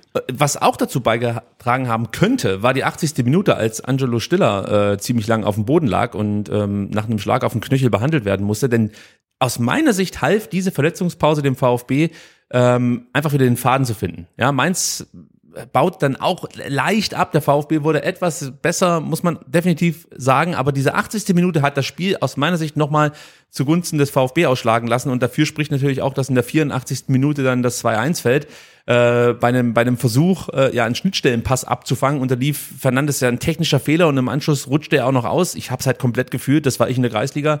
Also Ja, gut, den Ball nicht richtig stoppen können und danach auf die Fresse fallen. Genau, und dann so tun, als wäre zweimal verletzt. Ja. Ja, genau. Aber was auch cool war, wie gedankenschnell Mittelstädt in dem Moment war. Ja, also, er ist schon in einer Pressensituation, will, Ja. will, will, will ähm, äh, Fernandes eigentlich pressen, der äh, presst sich dann mehr oder weniger selber, der Ball ist frei, aber Mittelstädt ist halt sofort da. Ne? ja. Das, äh, aber fand ich Auch zum Beispiel überhaupt nicht. Genau, der das war fand- ja auch in der Genau, Nähe. aber das fand ich halt von Mittelstädt auch tatsächlich dann in Mainz wieder stark. Also äh, gegen den Ball in den Zweikämpfen. Also da, da, das hat mir wirklich wieder sehr, sehr gut gefallen. Also jetzt beim Ausgleich hat er vielleicht auch so leichte Aktien mit drin, aber nicht nicht wirklich viel. Ähm, aber wie er dann offensiv dann die Zweikämpfe geführt hat, hat mir wieder sehr, sehr gut gefallen. Ja, super, auch wie Seru dann äh, den Raum im Zentrum für Maxi aufzieht, ja, bleibt trotzdem anspielbar. Sowieso Serus Laufwege, das, das sind absolute Gamechanger, ja. Was ich am Anfang immer noch so ein bisschen als Zufall abgetan habe, also in der vergangenen Saison, das ist einfach Qualität, muss man ganz klar sagen. Also die Laufwege, die er wählt, sind herausragend, ganz schwer zu verteidigen. Und Maxi legt dann quer, Gyrassi ownt dann Vandenberg einfach mal komplett, muss Ja, man der hatte sagen. ja sowieso keinen richtig guten Tag, also auch beim 3-1 dann. fürchterlich. Ja. Und auch Robin Zentner sah beim Gegentor nicht so gut aus. Er ließ sein kurzes Eck offen und äh, Seru visiert genau das an, trifft zum 2-1. Das war halt bockstark von Mittelstädt und von Seru gespielt. Ja, absolut. Ja, ja. Äh, Hoeneß bringt dann anschließend noch Leveling für Enzo und Undaf für Fürich. Zwei gute Wechsel, wie ich finde, die sich auch sofort aufs Spiel auswirkten. Gleich in der 88. Minute. Wieder war es Mittelstädt, der sich auf der linken Seite gut durchsetzte. Stiller und Ito setzen Undaf dann in Szene und Dennis mit einem richtig guten Laufweg. Auch er, muss man Ja, so ein sagen. Zehnerlaufweg halt auch Super. eigentlich. Ne? Das sieht ins Zentrum, äh, hat, hat da sein Radar anguckt, wo, wo läuft der Stürmer und spielt dann halt den perfekten Steckpass. absolut herausragender Steckpass auf Jamie, der dann im 1 gegen 1 an Zentner scheiterte, bleibt am Block hängen. Ja, er muss wahrscheinlich ins Dribbling gehen und an Zentner vorbeilegen. Ja, Also so Girassi-mäßig nochmal links vorbeilegen, mit links abschließen. Also ja, ist jetzt leicht gesagt. Also ich würde wahrscheinlich über den Ball stolpern und mich auswechseln lassen. du machst den Fernandes. ja, ich meine Fernandes. Ähm, aber da dachte ich, ja, wenn er da also vielleicht nicht sofort abschließt, sondern nochmal ähm, noch mal ins Dribbling geht, dann ist er an Zentner vermutlich vorbei. Ja, habe ich auch so gesehen. Vor allem hat er ja schon das Tempo aus der Aktion genommen Ja. und dann kannst du vielleicht Zentner noch ausspielen. Wobei Zentner macht's auch gut, bleibt lange groß. Also es, es ist wirklich eine schwere Situation mit ein Keine bisschen Frage, mehr Selbstvertrauen. Also Seru hätte den gemacht. Sagen wir so, ähm, der Pass war besser als der Abschluss. Ja, so, und da können wir auch mit leben, weil wir ja wissen, was noch kommt, ja. ähm, die Mainzer dann ähm, grundsätzlich über weite Strecken zu vorhersehbar. Der VfB konnte sich da ganz gut drauf einstellen. Trotzdem gab es in der Schlussphase nochmal zwei gute Möglichkeiten für Barkok. Unmittelbar, wirklich nach dieser Leveling-Chance, dreht Mainz dann ja, mehr oder weniger eingeladen durch den VfB noch mal ein bisschen auf. Im Zentrum, das ist auch wieder so ein Ding. Im Zentrum schauen halt alle zu, wie Mainz sich so langsam nach vorne kombiniert. Die Abstände werden immer größer. Keiner fühlt sich zuständig. Cassie konnte Barkok unbedrängt auf halb links anspielen. Ähm, der schoss dann zwar, verfehlte das Tor knapp, aber auch da hat der VfB erstmal wieder Glück gehabt. Also ich glaube, wenn der Ball direkt aufs Tor gekommen wäre, hätte Nübel den vermutlich noch rauskratzen können. Aber warum bringst du dich selber noch mal in so eine Gefahrensituation, obwohl du ja eigentlich genügend, genügend Leute um den Ball herum hast? Aber sie machen halt den entscheidenden Schritt nicht. Das fand ich nicht so gut. Und in der 90. plus 4, also in der Nachspielzeit, hat äh, Barkok dann nochmal eine Möglichkeit gehabt. Ja, und auch, äh, auch wieder äh, gewonnenes Kopfballduell ne? von ähm, Ajorg gegen, gegen Sagadu.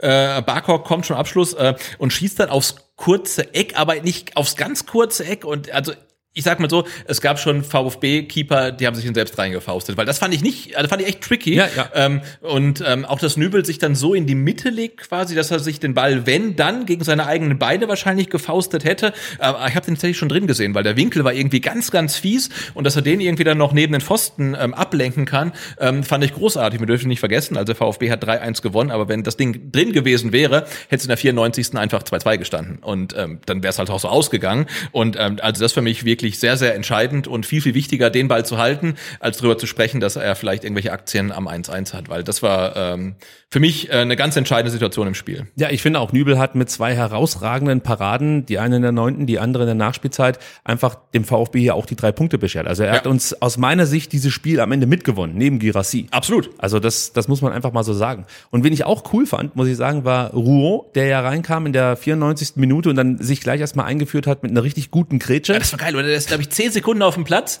geht dann sofort in die Grätsche und äh, gewinnt den. Es ist kein Foul, es gibt Einwurf für Mainz. Und ich glaube, nach dem Einwurf ist er sofort wieder am Ball und klärt den, äh, wo ich auch dachte, okay, das ist für einen Abwehrspieler, für einen Innenverteidiger vermutlich der perfekte Einstieg äh, beim neuen Club. Ich dachte auch, äh, der denkt wahrscheinlich, Gü rasiert, habe ich verstanden. Ich rasiere halt jetzt hier die Gegner. Also das fand ich, das fand ich auch sehr beeindruckend. überhaupt muss man sagen, beide Debütanten, Undaf und Ruo, äh, mit guten Leistungen. Also das, das sieht ganz okay aus, muss ich ganz ehrlich sagen, was da ja, so von der bin, Bank kommt. Ich bin so unfassbar gespannt auf, auf Dennis Undaf. Also äh, der hatte ja dann zwischendurch noch mal eine Szene, wo er dann, glaube ich, äh, vom, von der Mittellinie irgendwie ja. versucht, irgendwie Zentner zu überlupfen. Also der, der Schuss ist halt ein Meter über dem Boden, also indiskutabel für, einen für, einen für einen Heber. Ähm, aber ich glaube, er ist wirklich gut für ähm, unkonventionelle Aktionen. Man hat es gesehen, ähm, er kann wirklich so Steckpässe spielen, er kann Vorlagen geben. Du ähm, kannst gleich auf das Tor zu sprechen kommen. Ja, genau, genau, genau. Also, und, und das fand ich auch genial, weil ähm, auch da gibt es ja einen langen Ball ähm, aus der VfB-Hälfte und, und Girassi geht ja in einen Kopfballduell, ohne überhaupt in das Kopfballduell reinzugehen. Also er steckt halt irgendwie so den Rücken raus, ich glaube auch wieder gegen Vandenberg, mhm. ähm, und gewinnt das Duell, ohne überhaupt hochzuspringen. Ähm, Unterf kriegt dann den Ball, legt Verlängert mit, das Ding, mit dem ja. Hinterkopf weiter und, und was Gerassi dann macht, ist halt äh, eigentlich schon Playstation. Also das ist, das ist krass, aber du musst auch hier wieder dazu sagen, die Mainzer total passiv. Also Cassi, Ja. Schaut einfach nur zu, geht halt nicht hoch, Mwene ist zu passiv, gedanklich nicht schnell genug und du sagst es, Seru luft den Ball dann mit dem Fuß über Mwene und anschließend luft er den, die, die Kugel dann per Kopf über Zentner. der zu früh rauskommt oder ein bisschen unschlüssig rauskommt, Ja. also er weiß nicht, was er machen soll. Und ich könnte mir vorstellen, bei Mainz ähm, hat dann Dominik Kor ähm, schon auf der Bank, glaube ich, gesessen und hat sich die Hände vom Gesicht zusammengeschlagen, weil der wird in solche Zweikämpfe vermutlich anders reingehen. Ja, zwar mit gestreckten Beinen. Also, nee, also das, das kannst du so nicht verteidigen. Man kann natürlich jetzt auch sagen, okay, die meisten haben ähm, dann, nachdem die offizielle Nachspielzeit, sechs Minuten war sie, Ja. abgelaufen ist, auch schon ein Stück weit abgeschalten, aber das Ding musst du besser verteidigen. Ja, Also dieser das- Kopfball, Kopfball oder dieser Luftzweikampf dann von Vandenberg gegen, gegen Gerassi ist eigentlich ein Witz. Also da muss er, muss er anders reingehen. Gut, Fazit, Sebastian. VfB gewinnt ein Spiel, das er in der Vergangenheit wahrscheinlich im Leben nicht gewonnen hätte und legt mit neun Punkten aus den ersten vier Spielen den besten Saisonstart seit 19 Jahren hin. Kennst du die Gründe dafür? Äh, Gerassi. Richtig. Also ist einer von äh, äh, drei von fünf Gründen wahrscheinlich, heißt Gerassi. Ja, Girassi definitiv, Widerstandsfähigkeit, Ingame-Coaching, das haben wir schon angesprochen. Ähm, dann natürlich die besser besetzte Bank als in den vergangenen äh, Spielzeiten. Also du hast einfach mehr Breite, äh, mehr Qualität in der Breite. Also das, das merkst du immer wieder, wenn dann Einwechslungen kommen. Die wird nicht gleich Angst und Bange und die Leute raunen auch nicht mehr auf der Tribüne, sondern freuen sich, dass ein Leveling kommt, dass ein Undaf kommt, dass ein Rouault kommt. Das ist einfach Qualität, die du Genau, weil es ja nachlegst. nicht so lange her, dass wir dachten, wir haben halt elf gute Spieler, aber sobald halt gewechselt wird, ähm, verringert sich die Qualität und den Eindruck habe ich aktuell jetzt nicht, nicht unbedingt. Nee, habe ich auch nicht. Du hast die Effizienz vorm Tor angesprochen, da sind wir bei Girassi, ganz klar. Du hast einen richtig guten Torhüter. Du hast aus meiner Sicht äh, eine stabilere Abwehr. Also wir hatten schon immer gute Abwehrspieler, aber das Kollektiv versagte dann und wann. Das lag jetzt natürlich nicht an jedem Einzelnen, sondern eben am Kollektiv. Gut, da werden schon so Innenverteidigung, die, die hieß halt Pavard und Kabak. Also wirklich eigentlich fast schon Weltklasse damals. Und du kriegst ja trotzdem 50 Tore in der Saison eingeschenkt. Und äh, ich glaube, was auch ein, ein Faktor ist, ähm, dass wir jetzt, wenn ich es richtig erinnere, zum vierten Mal in Folge mit derselben Viererkette aufgelaufen sind. Ja, müsste so gewesen sein. Und das ist halt auch nicht immer so beim VfB gewesen. Also ja. Kontinuität ist auch ein Faktor tatsächlich. Absolut. Und ja. die Fitness. Das merkt man halt auch. Also das war ein Thema äh, unter Rino, unserem Ex-Trainer und äh, unserem Ex-Sportdirektor Sven Missentat, dass der eine eher auf Fitness aus war, der andere eher auf Frische. Dann kam Bruno Labbadia, der sollte daran was ändern, tat er auch, hat die Mannschaft ein bisschen fitter gemacht. Sebastian Hoeneß hat das äh, konserviert und auch noch weiter ausgebaut. Und du hast halt jetzt eine fitte Truppe auf Fit- dem fit Platz. und frisch, ja. Fit und frisch, genau. Und die können halt in der, in der Nachspielzeit oder jetzt in dem Fall sogar in den letzten zehn Minuten halt nochmal zwei Buden reinschweißen gegen eine Mannschaft, die über ihre Körperlichkeit sonst nur kommt. Mainz. Genau, und das trotz weniger Laufleistung. Ja. Ähm, ist vielleicht ein bisschen cleverer gelaufen, aber ich glaube auch, dass sich der VfB dann aktuell nicht äh, vor anderen Mannschaften verstecken muss, was halt irgendwie äh, Einsatz und Kondition angeht. Ja. Sehe ich auch so. Über einen Spieler müssen wir noch ganz kurz sprechen und das ist natürlich Seru Girassi. Also mit seinem Dreierpack gegen Mainz ist Seru Girassi der erste Bundesligaspieler, der seit 56 Jahren, ihr werdet das alle gehört haben, mit acht Toren nach vier Spieltagen dasteht. Das ist natürlich super. Der letzte, der es zu Saisonbeginn noch besser machte und sich noch treffsicherer zeigte, war Peter Meyer of all people. Wer kennt ihn nicht, ja? Ich hätte jetzt auch irgendeinen anderen Namen nennen können und die Leute hätten es mir auch geglaubt. Das Ganze fand in der Spielzeit 67, 68 statt. Also wer da nochmal in die äh, Chroniken, die Chroniken aufschlagen möchte, kann das gerne tun. Ähm, grundsätzlich muss man sagen, sind das momentan legendär, legendäre Zeiten für Girassi, denn ähm, als erstem VfB-Spieler überhaupt ist es ähm, Girassi gelungen, acht Tore nach vier Spieltagen ähm, zu erzielen. Es gab mal einen Karl Allgöwer, die Älteren erinnern sich, der hat 84 Mal, ähm, also 1984 in vier Spielen fünfmal getroffen, aber näher kommt halt einfach keiner ran. Und am besten fand ich Dennis Undaff, der, Sebastian, du darfst mal gerne zitieren, ähm, Seru Girassis Leistung wie folgt kommentierte.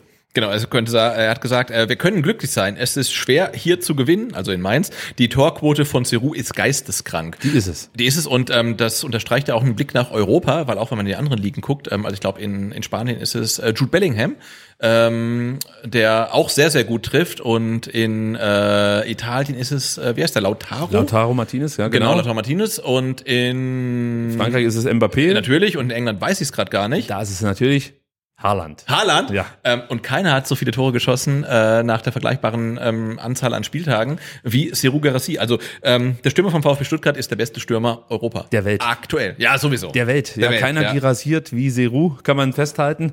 Obwohl Seru vielleicht mal bei Haaland girasieren könnte, also im wahrsten Sinne des Wortes, aber das ist ein anderes Thema. Äh, nee, also man muss auch sagen, in diesem Spiel, wie er sich da auch wieder reingekämpft hat, denn äh, zu Beginn fand ich, hat er schon noch so ein paar Probleme gehabt, da passten die Laufwege eben noch nicht so, die Bälle versprangen ihm und trotzdem bleibt er halt immer gefährlich und äh, das bindet halt mindestens einen Innenverteidiger ständig. Und dann geht er natürlich auch immer wieder zurück ins Mittelfeld. Dazu zieht, zieht er dann praktisch die Aufmerksamkeit von einem defensiven Mittelfeldspieler noch auf sich. Das macht er einfach herausragend. Und was du halt auch nicht vergessen darfst, ist seine Zweikampfstärke. Girassi gewann fast so viele Zweikämpfe wie Anton und Zagadou. Also die beiden haben 17 Zweikämpfe gewonnen, Girassi 16. Ja, und ich finde, er, er, er gewinnt sie ja teilweise, ohne sie zu führen. Also gerade dieses Kopfballduell vorm 3 zu 1, ähm, er, er geht ja gar nicht wirklich rein, er springt nicht mehr hoch. Also er stellt halt den, den Rücken raus, drückt seinen Gegenspieler weg, er ist halt so unfassbar clever. Und das Schöne ist ja, mit jedem Tor, was er schießt, wird er umso selbstbewusster. Ich habe es dann, glaube ich, bei 50 plus 2 gehört. Also das Selbstvertrauen tropft ja wirklich aus jeder Pore seines Körpers raus. Und das merken seine Gegenspieler, das merken seine Mitspieler. Und ähm, das ist halt für den VfB so, so wertvoll, weil du kannst den jetzt auch als Darmstadt, musst den quasi schon wahrscheinlich doppeln oder so. Und das gibt natürlich dann Raum für andere Spieler. Und ähm, das kommt dem VfB natürlich unfassbar zugute. Deswegen vielleicht Dennis Undaff als zweite Spitze. Aber ich Reden mich- wir ich gleich drüber. Ja, ich würde mich so freuen. Also, ich würde mich auch freuen. Ja. Was ich noch erwähnen möchte, weil ich es vorhin kurz angeteasert habe, ist die Dribblingsstärke, die Girassi auch mitbringt. Gegen Mainz vier Dribblings genommen, alle vier durchgebracht und im Saisonschnitt liegt er bei 82 Prozent gewonnene Dribblings. Das ist wirklich ein absurder Wert. Also das ist Ja, richtig, ich, ich, ich finde, halt, richtig Kirassi spielt halt, spielt halt ähm, in der Bundesliga wie so ein, wie so ein ähm, Kreisklasse-Zehner, weißt du? Ja, ja also der, ist, der kriegt halt jeden Ball, der, der, der bewegt sich ja nicht, nicht besonders schnell, der, der sprintet gefühlt auch gar nicht. Ähm, Muss er auch nicht, weil muss, er- er eh muss er auch nicht, weil er halt einfach besser ist technisch. ähm, und er be- behauptet jeden Ball und wenn er halt äh, den, den Ball bekommt vorm Tor, dann macht er einfach rein. Also unfassbar. Was ich auch nicht unerwähnt lassen möchte, bevor wir dieses Spiel zumachen, sind natürlich unsere Auswärtsfans. Was da wieder abging, unfassbar. Ja. Also Mainz komplett vernichtet auf den Rängen und gleiches gilt auch für Leipzig. Ich würde sagen, der VfB hat zwar ein Spiel bislang in dieser Saison verloren, aber unsere Fans alle gewonnen. Also das ist äh, unfassbar, was da abgeht. Und du merkst richtig, wie geil alle darauf sind, diese Mannschaft zu feiern. Ja. Also das geht ja ab der ersten Minute los. Da brennt, sorry, das muss ich jetzt halt so sagen, aber da brennt wirklich der ganze Block und auch noch alles drumherum, was da abgeht an Lautstärke. Das erlebst du so nicht oft in der Bundesliga. Also das ist einfach herausragend und Leute, ihr könnt euch schon auf kommenden Freitag äh, freuen, denn da wird auch unsere Schüssel wirklich richtig kochen. Ich weiß nicht, ob ich dazu viel mehr sagen sollte, aber macht euch auf ein Spektakel gefasst. Muss glaube ich nicht, aber ich- und ich finde halt auch die Auswärtsfans, die dann halt teilweise in der letzten Saison wirklich zu jedem Auswärtsspiel hingefahren sind, ob es jetzt Leipzig oder Wolfsburg oder sonst wo war ähm, und eigentlich wussten, okay, der VfB gewinnt sowieso nicht, weil wir keine Auswärtsspiele gewinnen. Die haben es halt so verdient, dass der VfB in der Saison schon am zweiten Auswärtsspiel endlich äh, den, den Sieg holt, dass man nicht diese Statistik wieder runterbeten muss. Du kennst die Stat- Statistik. 28, 28 Auswärtsspiele, nur zwei Siege. Ja.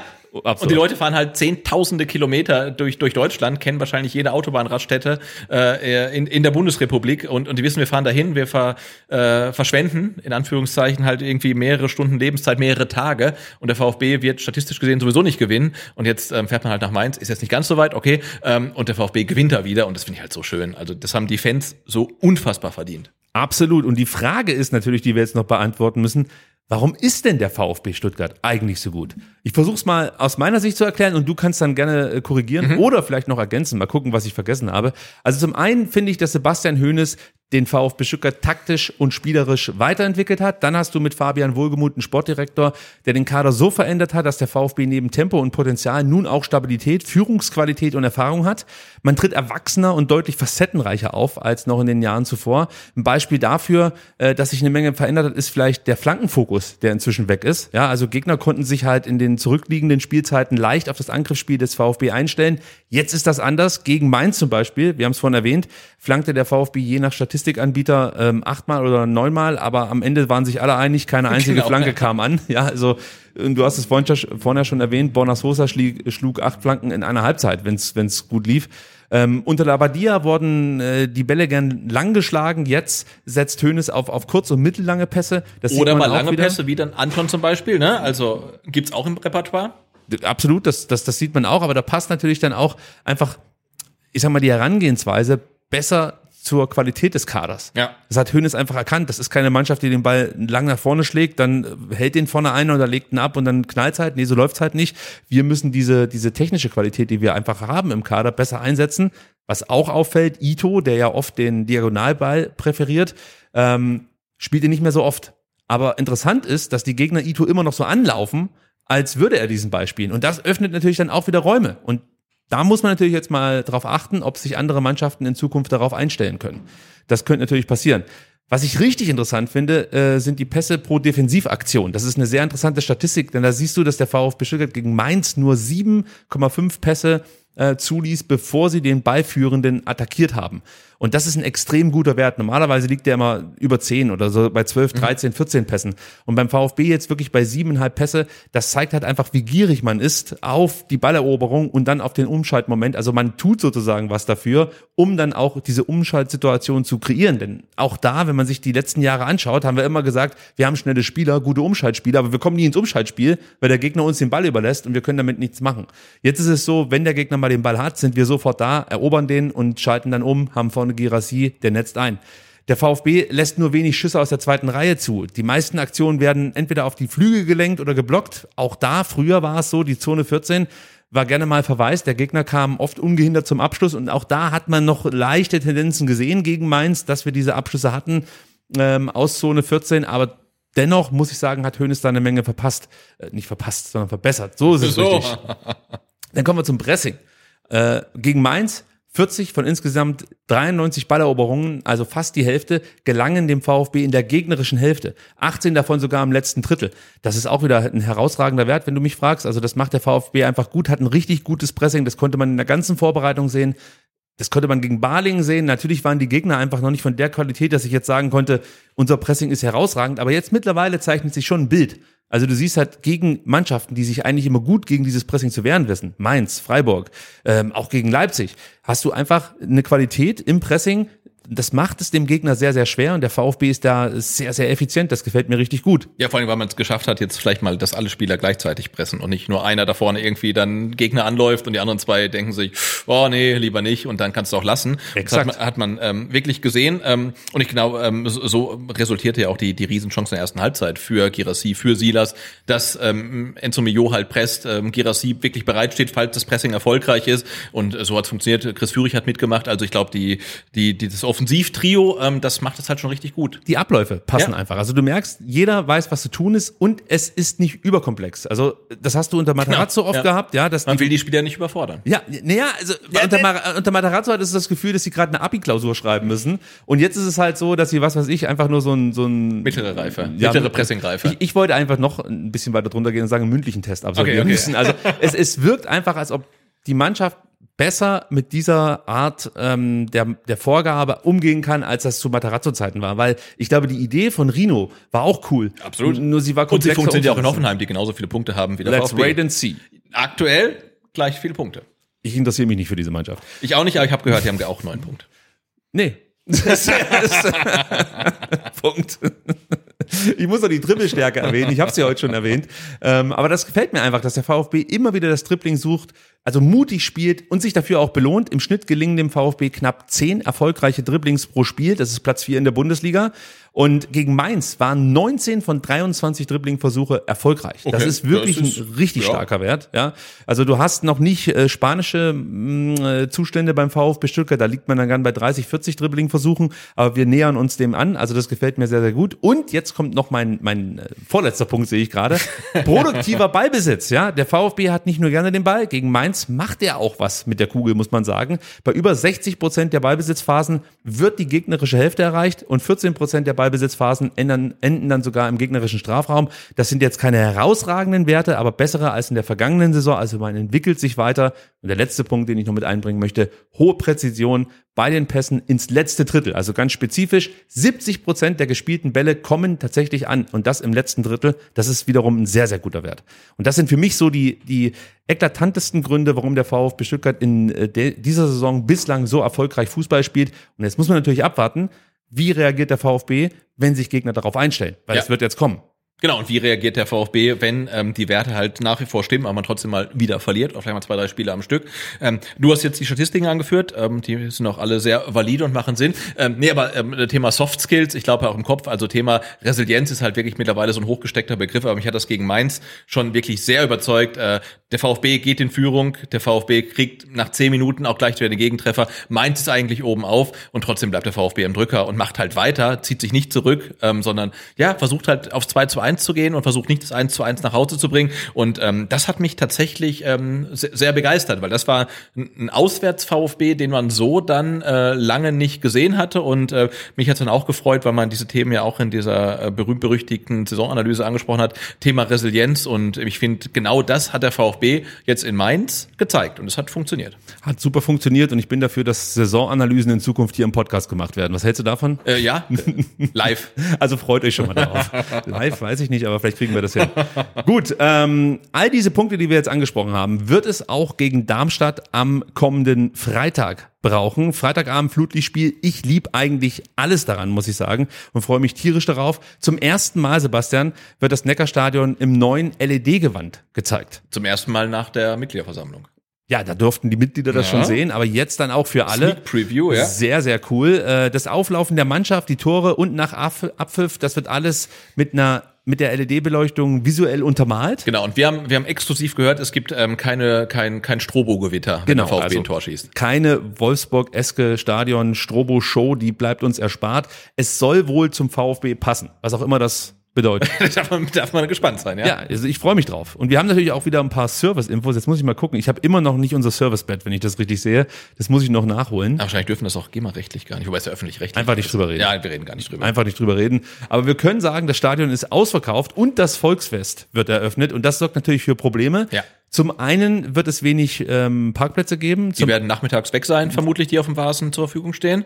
Zum, zum anderen ähm, möchten wir diese Sendung hier nochmal nutzen, um auf die neue 1-Promille-Grenze im Stadion hinzuweisen.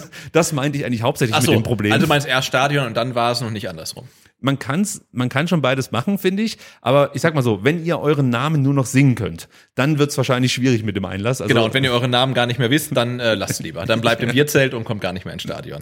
Ja. Aber gebt eure Karte noch weiter an jemanden, der noch seinen Namen weiß. Ja, prüft das einfach ab, sofern ihr das noch könnt. Also, äh, was müsst ihr euch merken? Nehmt die öffentlichen Verkehrsmittel. Ihr müsst ja jetzt nicht, was weiß ich, äh, von der Alp bis zum Stadion äh, mit irgendwelchen Regionalbahnen fahren. Dann fahrt halt irgendwie was nach Obertürkheim oder so, stellt da das Auto ab, nehmt dann die S-Bahn. Die fahren dann auch eigentlich relativ zuverlässig bis Ja, so, so wie sie halt fahren. Also aktuell gibt's auch wieder so einen Sonderfahrplan. Und das Spannende ist, ähm, die Fernbahngleise zwischen Cannstatt und Obertürkheim sind aktuell noch gesperrt. Und die Sperrung soll aufgehoben werden am Freitagabend um 21 Uhr, also während des Spiels. Was soll da schon schiefgehen? Und da bin ich mal total gespannt, ob das klappt, weil aktuell fahren, glaube ich, S2, S3 von Schorndorf Flughafen nur halbstündlich. Ähm, aber ich glaube, es ist echt ein guter Tipp. Äh, fahrt mit dem Auto so weit, äh, so weit rein, wie es irgendwie Sinn macht und dann nehmt die Bahn, aber checkt halt mal vorher die Verbindung, weil äh, fünf- 15 Minuten Rhythmus ist gerade nicht, meistens halbstündlich. Ähm, ja, Aber man kriegt's irgendwie man hin. kriegt es irgendwie hin. Was ihr auch noch wissen müsst, äh, bei Verpflegungsstationen ähm, kann es zu Beeinträchtigungen kommen. Das sagt der VfB jetzt schon. Ich gehe mal davon aus, vielleicht weil es Freitagabend ist,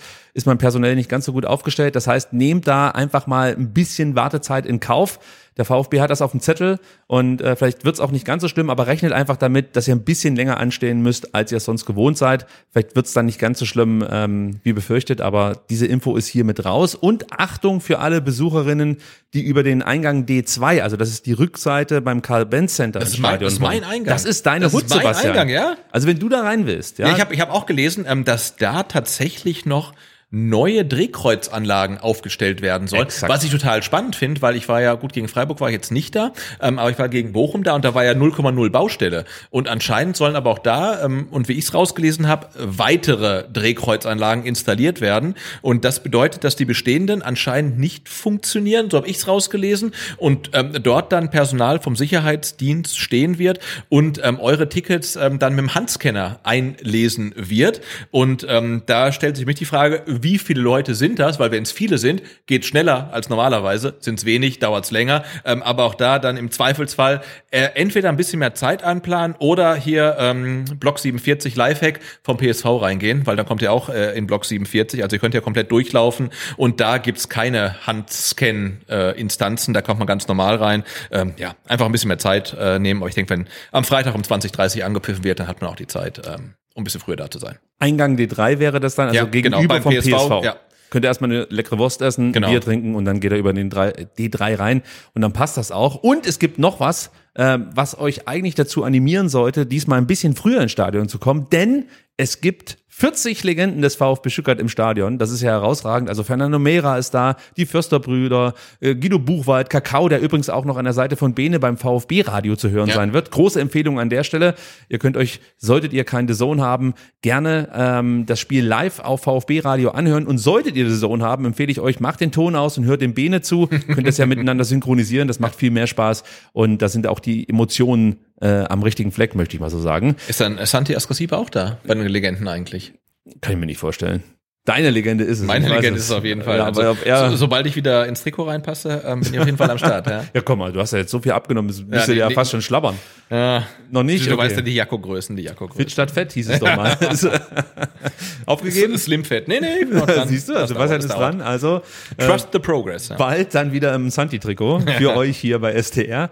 Ähm, und ähm, ja, also warum sollt ihr früh ins Stadion kommen? Denn also der Grund ist folgender, Holger Laser wird natürlich diese Legenden vor Anpfiff bei der Stadionshow begrüßen.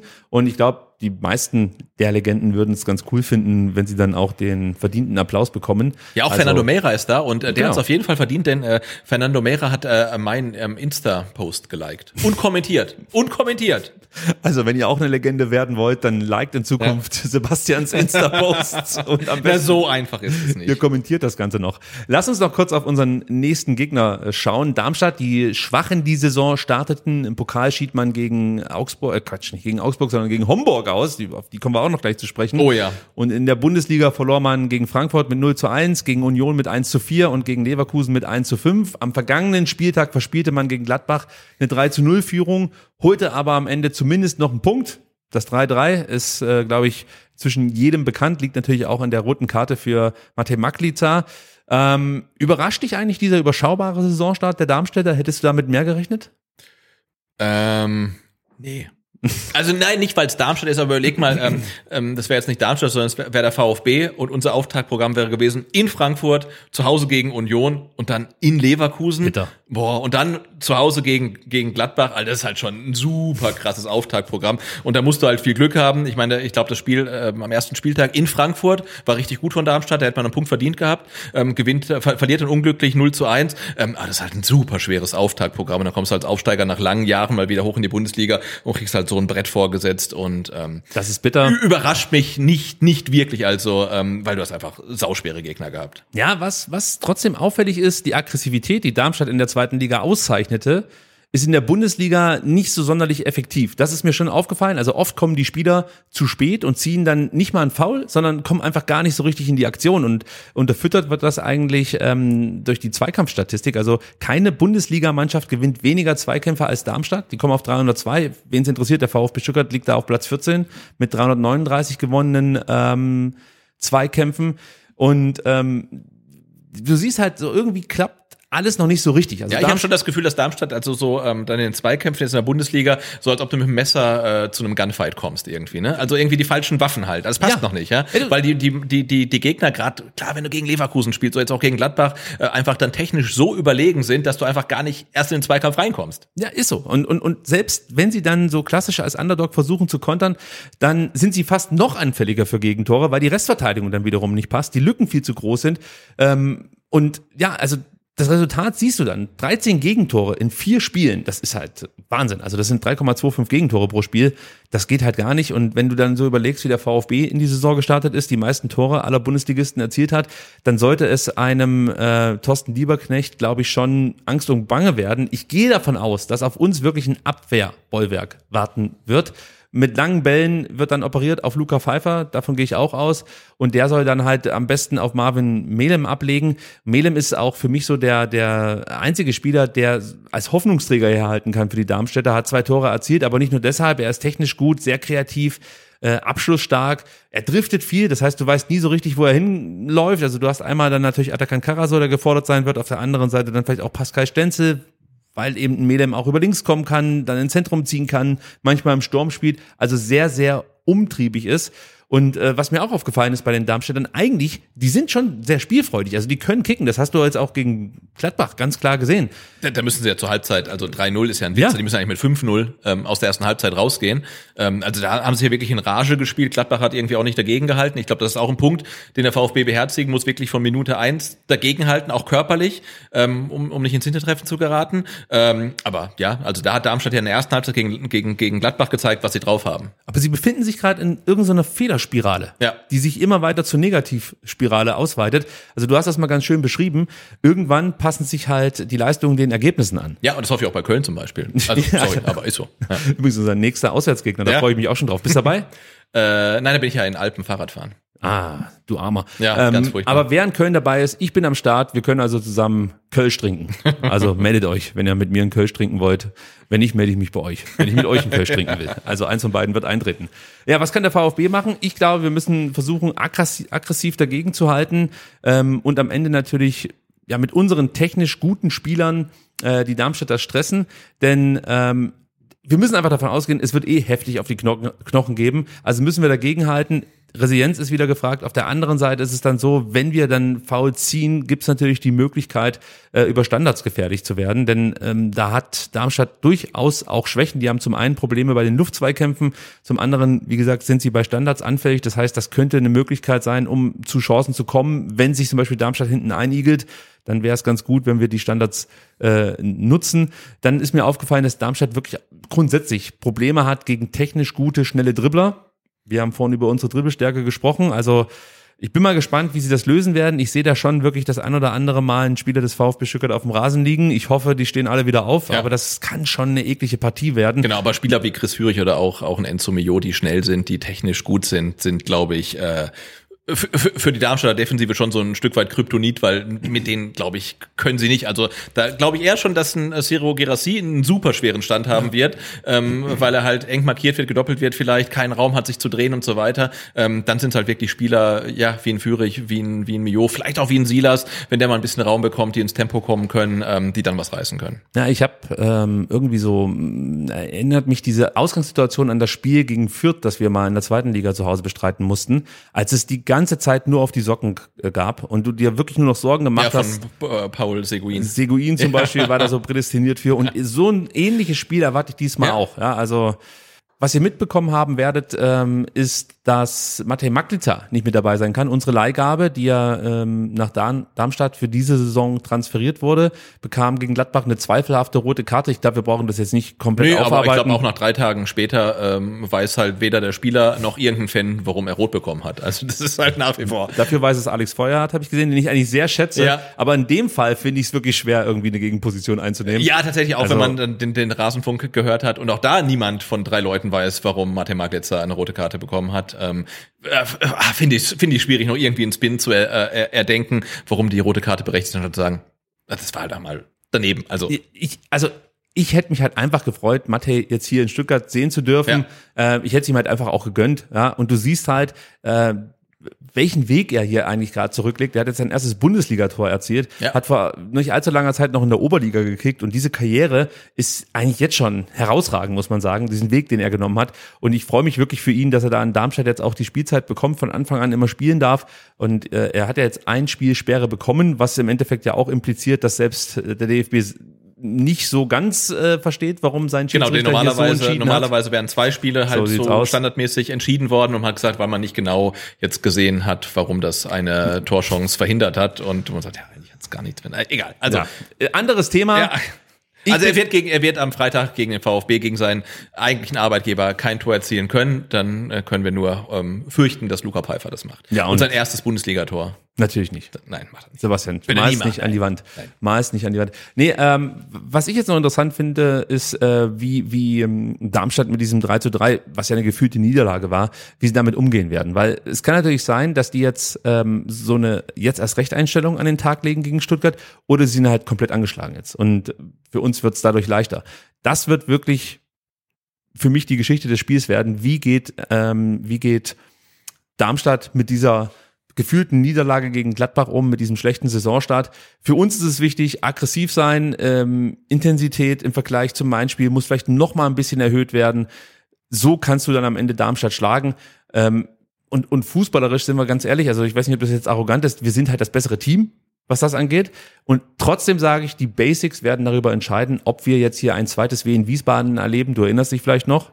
Unter Tim Walter waren wir, glaube ich, 80 Prozent Ballbesitz. Und stellt keiner ein Bein? ja, und dann äh, 0 zu 1 verloren. Ähm, Nee, nee, 1 zu 2 1 zu ging es 2 aus. sogar. Aber ich habe auch nach dem 0-1 abgeschaltet, Ja. weil da ist ja auch nichts mehr passiert. Ja, das stimmt, das stimmt. Nee, und ich glaube, ähm, sowieso, äh, unser Anspruch muss ja sein, als VfB Stuttgart die Heimspiele gegen die Aufsteiger zu gewinnen. Ganz klar. Ähm, egal wer es ist. Und wenn dann noch der, der, der der Aufsteiger aus Darmstadt äh, kommt und ähm, mit einem Punkt, glaube ich, Tabellen 18. aktuell ist. Ich glaube, sind die 18. Ich glaube schon. Ich müsste es Oder recherchieren. 17, nee, ich glaube, sie sind 17. Ja, ähm, sie haben, glaube ich, den, den Platz von Mainz geerbt. Also wir spielen jetzt äh, den zweiten Spieltag in Folge gegen Tabellen 17. Da muss halt erst recht ein Anspruch sein, dieses Heimspiel äh, zu gewinnen äh, und deine Serie zu Hause auszubauen. Äh, ich meine, wir haben zu Hause noch kein Gegentor bekommen. Äh, und ja, also da hoffe ich schon, dass der VfB dann von Anfang an präsent ist und äh, zeigt, wer, wie sagt man schön, Herr im Haus ist. Aber es, natürlich wird es kein einfaches Spiel. Und äh, wir hätten jetzt gegen Mainz schon den Aufbaugegner spielen können, haben wir nicht gemacht. VfB untypisch. Jetzt haben wir gegen Darmstadt die nächste Chance und ich hoffe, dass der VfB diese Chance auch wieder liegen lässt und uns äh, ähm, zeigt, dass er diese Saison ein ganz anderes Gesicht zeigen kann. Schauen wir noch kurz auf die Player to Watch und ähm, ich bin mir sicher, dass es auch in Darmstadt wirklich verheißungsvolle junge Talente gibt. Sie spielen bisher aber noch nicht die ganz große Rolle bei den Planungen oder in den Planungen von Thorsten Lieberknecht. Deswegen fange ich erstmal mit einem 24-Jährigen an, der eigentlich aus unseren Kategorien rausrutschen dürfte, weil wir sagen ja, der Spieler darf nicht älter als 23 sein, aber es ist nicht so leicht, ähm, drei Player zu finden, die wir uns angucken äh, sollten. Deswegen nehme ich Fabian Nürnberger mit rein. Der kam im Sommer natürlich passenderweise aus Nürnberg, wo auch sonst. Der ist ein zentraler Mittelfeldspieler, der aber auch auf beiden Flügeln oder im Halbraum eingesetzt werden kann, cuttet gerne von außen nach innen invers, wie das die ähm, Sportjournalisten heute nennen, richtigerweise muss man an der Stelle sagen, vielleicht sollte ich das noch mit dazu sagen, ähm, hat ein gutes Passspiel, guter Abschluss, äh, ist gegen den Ball sehr, sehr fleißig, wird also, ich sag mal, ein Enzo Mio, äh, ein Angelo Stiller ziemlich auf den Sack gehen, bin ich mir sicher, und wird sich dann dann und wann auch mal mit in die Offensive einschalten, ist Initiator diverser äh, Möglichkeiten gewesen. Also äh, den sollten wir sowohl offensiv wie auch defensiv auf dem Schirm haben. Dann gibt's Christoph Klarer, der im Sommer aus Düsseldorf kam. Äh, 23 Jahre alt, Innenverteidiger, sehr kopfballstark, mit 1,91, auch gefährlich bei Standardsituationen, muss man sagen. Und das wird sehr wahrscheinlich der Gegenspieler für Seru Girassi sein. Und da gehe ich mal davon aus, dass der sich nicht ganz so leicht abkochen lässt wie Steffen, Stefan Bell. Also äh, den müssen wir auch auf dem Schirm haben. Wenn der seine Aufgabe gut macht, wird Seru vielleicht nicht ganz so viele Tore erzielen wie gegen Mainz. Also nur zwei meinst du? Ja, würde mir aber, ich würde gerade sagen, auch reichen.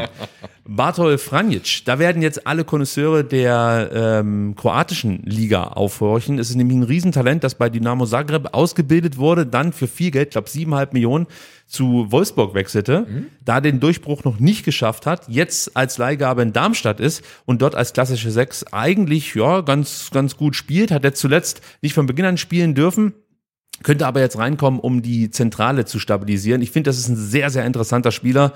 Vielleicht ein bisschen viel Geld ausgegeben, Wolfsburg, aber die juckt das eh nicht. Für den ist egal. Ja, denen ist es egal. Ähm, aber ich finde, das ist ein sehr, sehr interessanter Spieler. Und den letzten, den ich einfach mal mit reinnehme, so als äh, Spieler für den Hinterkopf, äh, weil ich ja eigentlich mit ähm, ähm, äh, Fabian äh, Nürnberger beschissen habe, das ist Oskar Wilhelmsson. 19 Jahre alt, stand schon zweimal in der Startelf, traf gegen Leverkusen und das ist ein sehr junges Stürmertalent. Den auch mal auf dem Schirm behalten. Auch ein interessanter Spieler, wie ich finde. So. Das sind meine Players to watch. Hast du noch einen, den ich Äh, vielleicht ja, ja, natürlich, ich habe? dir ja schon, äh, schon gesagt, ich noch einen Player to watch ähm, Überraschung. Und das ist äh, Tim Skarke. Ja, Und weißt du warum? Hm? Äh, weil der äh, VfB-Geschichte geschrieben hat. Ja, hat er neun Tore nach vier Spieltagen Äh, erzielt? nicht, nicht, nicht, nicht ganz. Also Tim Skarke äh, ähm, war im Kader, aber nicht auf dem Platz, als der VfB zum letzten Mal zu Hause gegen Darmstadt gespielt hat und zum letzten Mal überhaupt. Du weißt, wir haben es zusammen bei dir geguckt. oh, 34. Spieltag. Äh, es gibt hier nichts zu feiern. Saison 2019, 2020, Geisterspiel. Abschiedsspiel Mario Gomez. Mario Gomez trifft. Der VfB verliert 1 zu 3, äh, beendet die Saison, glaube ich, 10 Punkte hinter Arminia Bielefeld, steigt trotzdem auf, gab es nicht zu feiern, aber Tim Skarke war im Kader, ähm, auch im Spiel davor, ähm, als der ähm, als Darmstadt gegen den VfB äh, gegen Darmstadt gespielt hat, war er, glaube ich, sogar auf dem Feld, aber Tim Skarke hat ja vorher wo gespielt? In Heidenheim. Ja, guck mal an. So, jetzt pass auf. Und der 20-jährige, mittlerweile ist er 27, der 20-jährige Tim Skarke wurde eingewechselt, ähm, ich habe das genaue Datum jetzt nicht mehr, als der VfB ähm, abgestiegen war und dann am vierten Spieltag zu Hause gegen Heidenheim gespielt hat. Das ist ja unfassbar. So, die Mannschaft hieß damals mit Schlengerek, dann Viererkette Klein, Sunjic, Sama, Insua. Steven Sama, weißt du noch? Ja, natürlich. Dann Gentner und Zimmermann, Doppelsechs. Ja. Davor äh, Jean Zimmer, Zimbo. Özcan, ähm, äh, Werner. Ja. Nicht, nicht Timo Werner, sondern der andere Werner, dessen Vornamen ich gerade vergessen habe. Ähm, ja, der dann nach Nürnberg wieder gegangen ist. Ach Mensch, wie hieß er denn nochmal? Äh, nach Augsburg. nach Augsburg. Der Augsburg Werner. Und vorne im Sturm äh, Simon Terodde. Ähm, genau. Und der VfB verliert gegen Heidenheim. 1 zu 2. Und das 2 zu 1 schoss der eingewechselte 20-jährige Newcomer Tim Skarke. Und daraufhin entlässt der VfB Jos Luhukai. Wir wissen's. Genau. Dann Ich war im Stadion. Ich war todtraurig. Ja. Dann kommt als Interimstrainer Olaf Janssen, ja, ungeschlagen. gewinnt in Kaiserslautern 1-0 und bei denen hieß der Interimstrainer Tim Skarke. äh, nein, Taifun Korkut. Natürlich. Geschichten, der Fußball schreibt. Und, Ey. äh, und, und dann kam ähm, Hannes Wolf Hannes Wolf. und brachte Pavard und Manet und alles wurde gut. Und die Bundesliga wurde Genau, erreicht. und deswegen hat Tim Skarke dafür gesorgt, dass Hannes Wolf bei uns eigentlich Trainer wurde, dass Pavard beim VfB gespielt hat, irgendwann dann für 35 Millionen ähm, nach, nach, den, zu, nach den Bayern nach den Bayern zu den Bayern verkauft wurde, dass er Weltmeister geworden ist, das Tor der WM geschossen hat. Unglaublich. Tim Skarke, Player to watch, weil er hat VfB-Geschichte geschrieben. Ich habe wirklich eine, eine Träne im Auge. Ja, ist so. Also meine lieben Zuhörerinnen und Zuhörer, an Wo- dieser Stelle, also wenn, Sebastian, du kannst gleich Ja. noch Zusatzinformationen liefern, es ist unfassbar, aber an der Stelle, wenn ihr jetzt keinen Daumen da lasst, wann dann? Und ich finde, für diese Info hat sich Sebastian vielleicht auch eine Mail vielleicht direkt an den VfB Stuttgart adressiert verdient, was er hier für tolle Leistungen bringt. Sebastian, Ja. hast du noch mehr für uns? Äh, nee, mehr habe ich jetzt nicht. Ah, okay. Nee. Außer, Aber das guck, war guckt auf geil. Tim Skarke, weil er ist mittlerweile bei Darmstadt, er ist schon lange da, ist er, ist er Stammspieler, äh, ja, mittlerweile 27, nicht mehr 20. Ähm, aber wie gesagt, also er hat dafür gesorgt, dass der VfB aufgestiegen ist und wieder Unfassbar. abgestiegen ist und jetzt äh, uns Ciro Girassi geholt hat und jetzt einfach so richtig geil unterwegs ist. Also wenn du mich fragst, ähm, ich plane jetzt eine Aktion und zwar werde ich DIN A4-Zettel ausdrucken, wo drauf steht, danke Tim Danke, und werde die vorm Stadion verteilen. Bitte haltet die ja, alle hoch. Finde find ich total geil. Ja. Gut, kommen wir zu unserer Ausfallliste. Sebastian, jetzt wird's äh, nochmal ernst in der Sendung, denn wir müssen erstmal auf die angeschlagenen Spieler schauen. Atakan Karasor trainierte nach den Oberschenkelproblemen gegen Mainz, aber unter der Woche ganz normal mit der Mannschaft mit, steht also zur Verfügung. Gleiches gilt für Hiroki Ito, der nach seiner Auswechslung gegen Mainz auch nicht so ganz rund lief, aber er wird spielen können. Das ist zumindest jetzt mein letzter Kenntnisstand. Wir haben diese PK, die heute gegeben wurde von Sebastian Hönes, nicht mit in die Sendung nehmen können. Genau, wir haben nur kurz drauf geguckt und ja. jetzt, glaube ich, keine überraschenden Erkenntnisse gebracht, dass irgendjemand äh, ja ganz überraschend nicht spielen kann, weil er sich im Training verletzt hat. Also ich glaube, das ist auch nach wie vor der letzte Stand, nicht nur unserer, sondern ganz generell. Ja, auch Angelo äh, Stiller, der ja, ähm, ja humpelnd mit einem Eisbeutel auf seinem ledierten Knöchel durch die Katakomben der Mainzer Arena unterwegs war. Ähm, auch bei ihm gibt's Entwarnung, nichts Strukturelles kaputt. Also auch er wird zur Verfügung stehen. Joscha Wagnermann, sagte ich vorhin schon, wird nach seiner Ermüdungsreaktion im Mittelfuß am Montag oder am Dienstag wieder ins Mannschaftstraining einsteigen. Also Genau, das aktuell sieht auch trainiert gut er, aus. ich, noch individuell, aber ist wieder auf dem Platz. Also sieht ganz, ganz gut aus, ja. Über Wu Yongchong haben wir auch schon gesprochen. Der ist weiterhin bei den Asienspielen in China. Nicolas Nate wird natürlich noch eine ganze Weile ausfallen mit seinem Knorpelschaden. Und bei Lauren Ulrich, ähm, ja, also ich glaube, der muss sich erstmal wieder rankämpfen. So würde ich es jetzt mal ausdrücken. Aber das Thema Mandel-OP scheint erstmal äh, abgehakt zu sein. Also sprich, er hat keine mehr und muss sich halt jetzt erstmal wieder langsam rankämpfen. Ja. Und äh, dann wieder zur Option für den Kader werden und Luca Raimund diesen Platz wieder ähm, abluchsen, Ja. sozusagen. Sehe ich auch so. Dann kommen wir zum Startelf-Tipp, Sebastian. Letzte Woche 10 von 11 richtig. Wir haben uns für Leveling entschieden.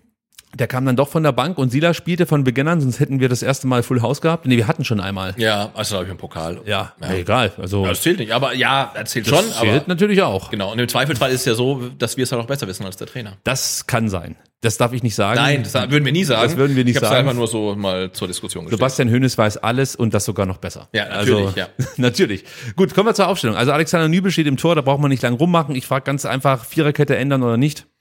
Äh, ich würde nichts ändern, wobei natürlich Maxi Mittelstädt äh, einen richtig guten Eindruck gemacht hat, während ich halt, ja, Stenzel und Ito hatten so ein paar Hänger, also Stenzel, wir hatten die erste Chance der Mainzer angesprochen, sieht ja nicht ganz so gut aus. Auch die ähm, in der zweiten Halbzeit die gelbe Karte von Anton. Ähm, da muss Anton halt seinen Gegenspieler mal kurz mal festhalten, weil Stenzel äh, ja den Ball verliert. Also die zwei Außenverteidiger fand ich jetzt nicht ganz so gut wie in den Spielen davor, aber ich sage ähm, Never change a winning team. Also Viererkette steht und vielleicht kommt Maxi Mittelstädt noch ein paar Minuten früher. Ja, ist gerade bitter für Maxi Mittelstädt, denn eigentlich ist er wirklich nah dran am Startelf-Einsatz, aber ich sehe aktuell keinen Grund für Sebastian Hoeneß, diese Viererkette zu verändern. Nee. Also man kann über Pascal Stenzel reden, dann müsstest du Maxi Mittelstädt positionsfremd einsetzen oder du schiebst Anton Und raus. Hans rüber und Ito in die Mitte. Aber Schwierig. Also ich glaube auch, äh, ein Erfolgsfaktor bislang ist halt wirklich auch die Kontinuität. Ja. Und da nehme ich halt lieber ähm, ein oder zwei Spieler, die vielleicht ein oder zwei schlechte Situationen im Spiel haben, die dann nicht zu einem Gegentor führen und sagen, okay, die spielen halt wieder, anstatt zu sagen, okay, jetzt bringe ich sofort den nächsten, weil ich glaube, das tut uns gut, diese ähm, Verlässlichkeit und dass die Mannschaft weiß, okay, wir sind halt immer die gleichen zehn oder elf oder so. Klar, du musst halt rotieren, wir haben es bei Silas angesprochen, äh, aber hinten würde ich weiter so machen. Sehe ich genauso wie du. Ich finde auch im Mittelfeld braucht man nicht lang äh, drum herum reden. Atakan Karasor ist auf der 6 gesetzt. Angelo Stiller, Stiller, sorry, ist äh, als Box-to-Box-Spieler gesetzt und Enzio Mio genauso. Also ich glaube, da braucht man auch nicht lang diskutieren. Nee. Interessanter wird es jetzt in der Offensive, wenn wir mal Siru Girassi rauslassen, der natürlich gesetzt ist. Ähm, da könnte sich vielleicht was tun. Du hast mit Jamie Leveling und Dennis Undaff zwei starke Herausforderer für Silas und Chris. Äh, würdest du denn ganz vorne etwas ändern? Also ich versuch's nochmal und sage, äh, äh, äh, Leveling für Silas, ja. Okay, und Weil, weil, weil ich glaube, Dennis Unter würde ich noch ein bisschen Zeit geben. Ähm, Ja. Vielleicht ein paar Minuten mehr jetzt gegen, gegen Darmstadt, je nach Spielverlauf. Ähm, aber ich glaube, du kriegst gegen, gegen Darmstadt vermutlich noch weniger Platz zu Hause äh, als in Mainz. Und ähm, also ich bin der Meinung, vielleicht Stammtischgeschwätz, aber Silas braucht halt ein bisschen freie Wiese vor sich, wird er gegen, gegen Darmstadt zu Hause kaum bekommen. Ähm, und da sehe ich echt einen Leveling. Der dann ein bisschen robuster ist, vielleicht ein bisschen weniger Platz braucht, ein bisschen wendiger ist und so weiter. Äh, nicht ganz so schnell ist, äh, aber dann vielleicht auf kleinem Raum effizienter ist. Ich wähle, ich wähle einen anderen Ansatz, Sebastian. Ah, okay. Ich bringe Dennis Undaff. Ja, okay. Aber für Silas. Und vielleicht kannst du mal ganz kurz auf die, auf die Taktiktafel äh, Ja. blenden, weil ich kann mir gut vorstellen, dass wir halt äh, eine klare Spitze haben mit, mit ähm, Seru Girassi und dann Dennis Undaff wirklich dahinter einfach so rotiert oder wie man es, glaube ich, in der Taktiksprache nennt, driftet. Ja. Also das, das könnte ich mir gut vorstellen. Jetzt hast du natürlich dann die Möglichkeit mit Chris Führig über halb links und Enzo Mio über halb rechts dahinter was zu tun und dann bittest du ja einfach diese Doppelsechs mit Atakan Karasor und, und Stiller und bist dann zwar zentrumlastig, ja, aber du kannst ja über die Außen mit Ito noch was äh, kre kreieren. Pascal Stenzel kann sich mit nach vorne einschalten. Du hast die beiden, die ich gerade angesprochen habe, die die Halbräume beackern mit Führig und Enzo, die vielleicht auch auf die Flügel ausweichen können. Warum nicht ein Dennis Undaff? Also ich finde, dass das eigentlich eine interessante Herangehensweise sein könnte für das Spiel gegen Darmstadt. Aber jetzt müssen wir uns festlegen. Ähm, dann äh, gehe geh ich mit deinem Vorschlag mit. Yes! ähm, nee, weil ich glaube, Dennis Undaff äh, bietet hier die meiste Kreativität und das wird gegen Mainz gefragt sein. Also äh, das, das, die werden sich hinten reinstellen, da gehe ich von aus. Und du brauchst halt viel Kreativität, vielleicht den einen oder anderen unkonventionellen Gedanken. Und ich glaube, da ist Dennis Undaff dann ähm, genau der Richtige dafür. Und Silas, also ich liebe den, aber wahrscheinlich genau der Falsche dafür. Und äh, Jamie Leveling ist wahrscheinlich in der Mitte, ähm, aber dann äh, gehe ich mit dir mit, ohne zu wissen, ähm, Ob das wirklich was wie, bringt. Nein, und wie, wie, wie ähm, konditionell ähm, Undav jetzt aufgestellt ist. Also vielleicht kann der auch nur 60 Minuten, aber vielleicht führen wir dann schon 5-0. Also wer weiß es, wir wissen es ja nicht. Davon ist auszugehen, ganz klar.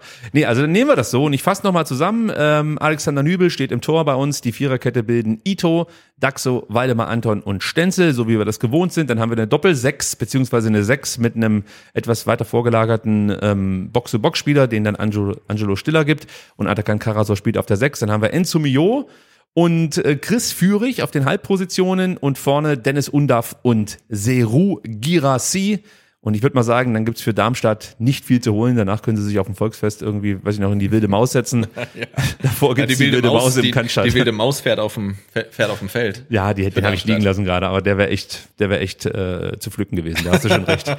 Lass uns kurz noch auf das NLZ und auf die VfB Frauen schauen, denn äh, mit denen wollen wir auch anfangen. Die gewannen im Saisonauftakt gegen Aufstiegsmitfavoriten Herrenberg mit 1 zu 0. Wir haben schon abgeklärt, du warst weder vor Ort noch hast du den Stream verfolgt, aber du weißt natürlich, dass unser Neuzugang aus Köln, Jana Beuschlein, gleich mal geknipst hat, achte Minute das Ding reingemacht, dazu noch wirklich an allen gefährlichen Aktionen beteiligt war, einfach einen Einstand nach Maß gefeiert hat. Das Einzige, was man dieser Frauenmannschaft vorwerfen kann, ist, dass sie nicht noch höher gewonnen haben.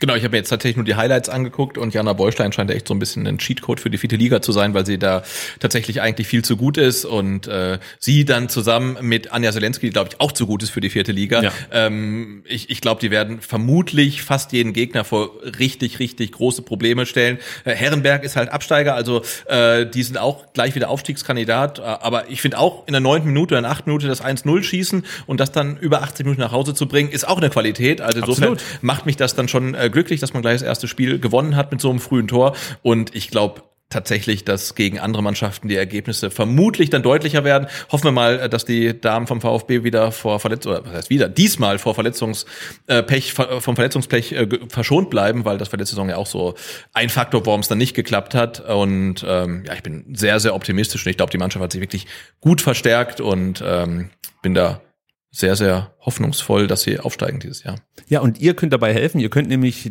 zu den Heimspielen gehen, euch eine Dauerkarte holen und äh, unsere Frauen unterstützen und macht es einfach so wie der Präsident Klaus Vogt und der Vorstandsvorsitzende Alexander Werle. Die waren nämlich dabei beim Saisonauftakt, haben sich das angeschaut und ich kann es nur jedem empfehlen. Es gibt eine herausragende rote Wurst. Ja. Es gibt einen guten Stadionsprecher, habe ich mir sagen lassen. Ich hab's auch gehört, ja?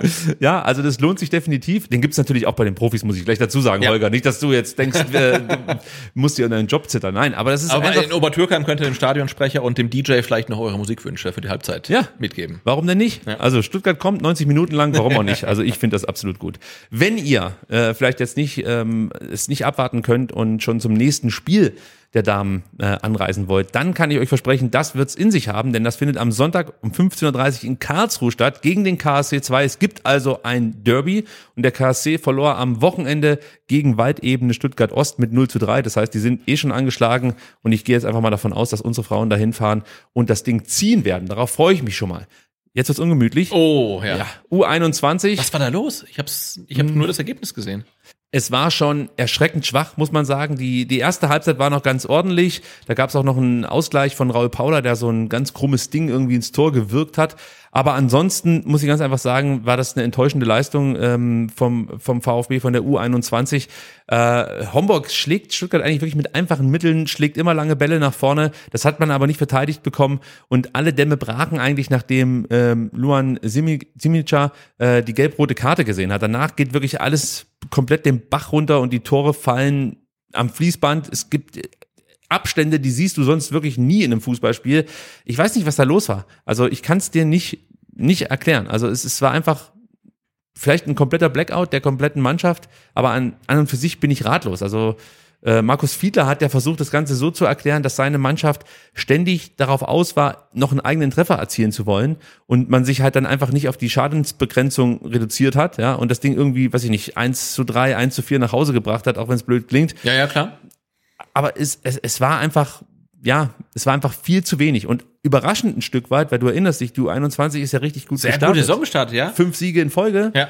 Wir haben eigentlich schon fest mit der dritten Liga geplant. So, jetzt gab es aber drei Spiele in Folge ohne Sieg, beziehungsweise drei Niederlagen in Folge. Und jetzt halt 1 zu 8, wir haben es noch gar nicht genannt, also 1 zu 8 gegen äh, FC Homburg. Und da sind wir vielleicht auch wieder bei dem Notfallprogramm, was wir bei den Profis letzte Saison gefordert haben, was man jetzt dann vielleicht installiert hat.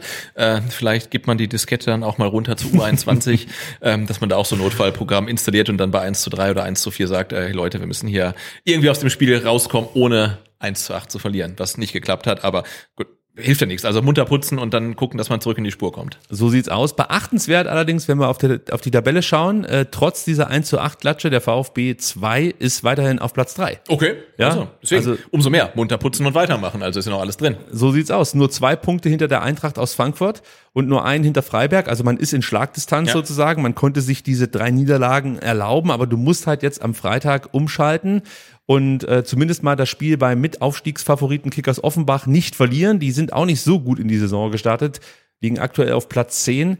Und ähm, also ich denke, wenn du da beherzt auftrittst, kannst du dir einen Punkt mitnehmen. Wer Am sich Biberer das, Berg, oder? So sieht's aus. Ja. Wer sich das anschauen will, kann es natürlich wie immer auf Leaks tun Mhm. und bei VfB äh, TV und natürlich auch auf dem YouTube-Kanal gibt es dann im Laufe des Wochenendes noch die Highlights, die man sich angucken kann. Eins will ich noch ganz kurz erwähnen, denn nicht mit nach Offenbach reisen wird Janis Botziaris. Du erinnerst dich an die vergangene Saison, als wir für Leaks kommentieren durften. Da habe ich ihn ja immer richtig abgefeiert. Ja. Sehr gute Leistungen gezeigt. In der Saison ist er auch gut unterwegs, nicht ganz so auffällig wie im, äh, in der vergangenen Spielzeit. Aber der wird jetzt erstmal mit einem Muskelfaserriss ausfallen. Ist sehr schade. Wir Ja. wünschen gute Besserung an der Stelle. Auf jeden Fall. Dann kommen wir zu erfreulichen Nachrichten. Die U19, die liefert nämlich bessere Schlagzeilen. Die gewinnen gegen Augsburg mit 6 zu 1, führten zur Halbzeit schon 4 zu 0, drei Tore von Elia Rau. Äh, Es gab noch ein cooles Tor von Benny Boakci, also da lohnt sich definitiv, ähm, sich die NLZ-Highlights nochmal anzuschauen. Ich verlinke die mal in den Shownotes. Genau, kann man auf sich das YouTube, ne? Kann sich jeder angucken. So sieht's aus. Der macht nämlich ein herrliches Kopfballtor nach einer Ecke. Das sieht wirklich cool aus. Und ähm, ja, das, das eine Gegentor, das es äh, zu schlucken galt, das kam zustande durch einen individuellen Fehler. Also man wurde da nicht auseinandergespielt, sondern hat sich das Ding mehr oder weniger selber reingelegt. Ansonsten war das wirklich eine richtig, richtig starke Leistung. Unsere U19, sie belegen aktuell Platz zwei in der U19 Bundesliga Süd-Südwest. Drei Punkte hinter der Eintracht und ähm, ja, diese drei Punkte äh, kommen so zustande. Ähm, Eintracht Frankfurt hat bislang fünf Spiele bestritten und alle gewonnen. So einfach ist es. Ja, okay, also. Wenn es läuft, dann läuft. Ja. Wir kennen Wir das hier in kennen das, Stuttgart. Am Sonntag geht es dann äh, zum Tabellen siebten nach Ingolstadt und dann schauen wir mal, wie sich die Tabelle nach diesem Spieltag darstellen wird. So, Sebastian. Wir sind schon durch, oder? 1,47 habe ich bei mir auf der Uhr stehen. Das gibt wieder Ärger. Ja. Naja, gut. Sollen wir jetzt trotzdem noch den Rausschmeißer bringen? Die, ähm, äh, wie, wie hieß es, die, ähm, die Ausrüstungskontrolle? Die Ja, komm, das war immer noch mit Ausrüstungskontrolle. rein, auf jeden Fall. Also vielleicht kannst du es mal kurz erklären, was am ersten Spieltag gegen Bochum unfassbares schiefgelaufen ist. Ja, und zwar kam dann wohl die Profimannschaft vom VfB beim Heimspiel äh, verspätet zur Ausrüstungskontrolle. Aber ich weiß doch gar nicht, wa- was wird da kontrolliert? Schienenbeinschoner. Ich gehe mal davon aus, da wird halt geguckt, ob äh, das Trikot irgendwie ordentlich beflockt ist. Nummer, Name, äh, Schienbeinschoner sind in den Stutzen, keine, Sowas. keine Rolex ist noch am Handgelenk, sondern wurde abgelegt, keine, keine Piercings an irgendwelchen Körperstellen. So. Ich Und weiß nicht, ob das also überall kontrolliert wird, das kann ich jetzt nicht sagen, aber kann schon sein, ja. Genau, da kam der VfB oder die VfB-Mannschaft kam zu spät zu der Kontrolle und da hat äh, die DFL dann gesagt, Leute, das geht so nicht, 10.000 Euro. 10.000 Euro kostet das. Ich glaube, drei Minuten später musste die Partie angepfiffen werden. Da Brutal. denke ich mir so, also ich kann mich an VAR-Entscheidungen erinnern. Jeder im Stadion hat gesehen, äh, dass es zum Beispiel kein Elfmeter war und ihr standet trotzdem fünf Minuten draußen. Ja. Jetzt regt ihr euch über drei Minuten spätere Anpfiffzeit aus. Ist natürlich ein bisschen lächerlich. Meine Empfehlung an der Stelle nächstes Mal einfach für die Pyro. Würde ich sagen. Also, Also, da lohnen sich die 10.000 Euro definitiv mehr. Das habe ich nicht gesagt. Das ist nein, Spaß. aber da, da sieht man halt mehr, da hat man mehr was von, ne? weil so, also muss man sagen, zahlt der VfB 10.000 Euro. Für nichts. Für nichts. Wir, wir haben nichts davon, ähm, kann man besser investieren. Viel besser ist die letzte Nachricht für heute. Der VfB hat den ersten Titel geholt, Sebastian. Ja, Gold. Gold und zwar in Sachen Nachhaltigkeit. Ja, voll gut. Ich hatte ähm, das Gespräch vom ähm, Steffen Lindenmeier bei Danny Galm gehört. Ja. Ähm, und da haben sie darüber gesprochen, ähm, dass man halt dann quasi seine Unterlagen einreicht als VfB, dass das Ziel ist, Gold zu erlangen, dass es aber gar nicht so einfach ist und dass ja auch nicht alle ähm, ähm, Bundesliga-Teams da mitmachen. Aber ich persönlich finde es gut, dass der VfB sich da engagiert äh, und ähm, wäre vielleicht auch mal ein Thema für uns, weil ich finde, da gibt es noch viele offene Fragen, das vielleicht auch ein bisschen konkreter zu machen, wie und wo und was und warum gewinnt man überhaupt Gold und so weiter, was macht der VfB da? Ähm, und ich glaube, es gibt auch viele Themen oder viele Punkte in dem Thema, von denen wir gar nicht wissen, wie Regenwasser, was vom Stadiondach gesammelt wird und dies und das, also ähm, wo man Energie sparen kann, wo man Wasser sparen kann, wo man noch viel zu viel Energie ausgibt, ob man wirklich zu jedem Auswärtsspiel mit dem Flieger ähm, hinreisen muss und so weiter. Ähm, aber Gold klingt für mich jetzt erstmal gut. Klingt gut, würde übrigens auch ganz gut passen, wenn der Chong auch noch mit einer Goldmedaille nach Hause kommt. Das Auf ist. Militärdienst. Und es ist nicht ganz der erste Titel, denn der eigentlich erste Titel, den haben wir ja als Mitglieder bei der Mitgliederversammlung schon vergeben. Da wurde uns ja die Testfrage gestellt. Ja, das Wird stimmt. Seru Girassi Torschützenkönig in dieser Saison? Und wir haben alle für Ja gestimmt. Das heißt, das war eigentlich der erste Titel, Genau, den der le le letzte Saison halt Relegationsmeister, also ein Titel immerhin. Diese Saison schon, schon zwei Titel, also das, und wer weiß, was es noch läuft. kommt. Es läuft. Es läuft komplett, Go- ja. Goldene Zeiten beim VfB Stuttgart. Ihr seid mit dabei hier bei STR. Wir sind aber jetzt fertig, gehen nach Hause.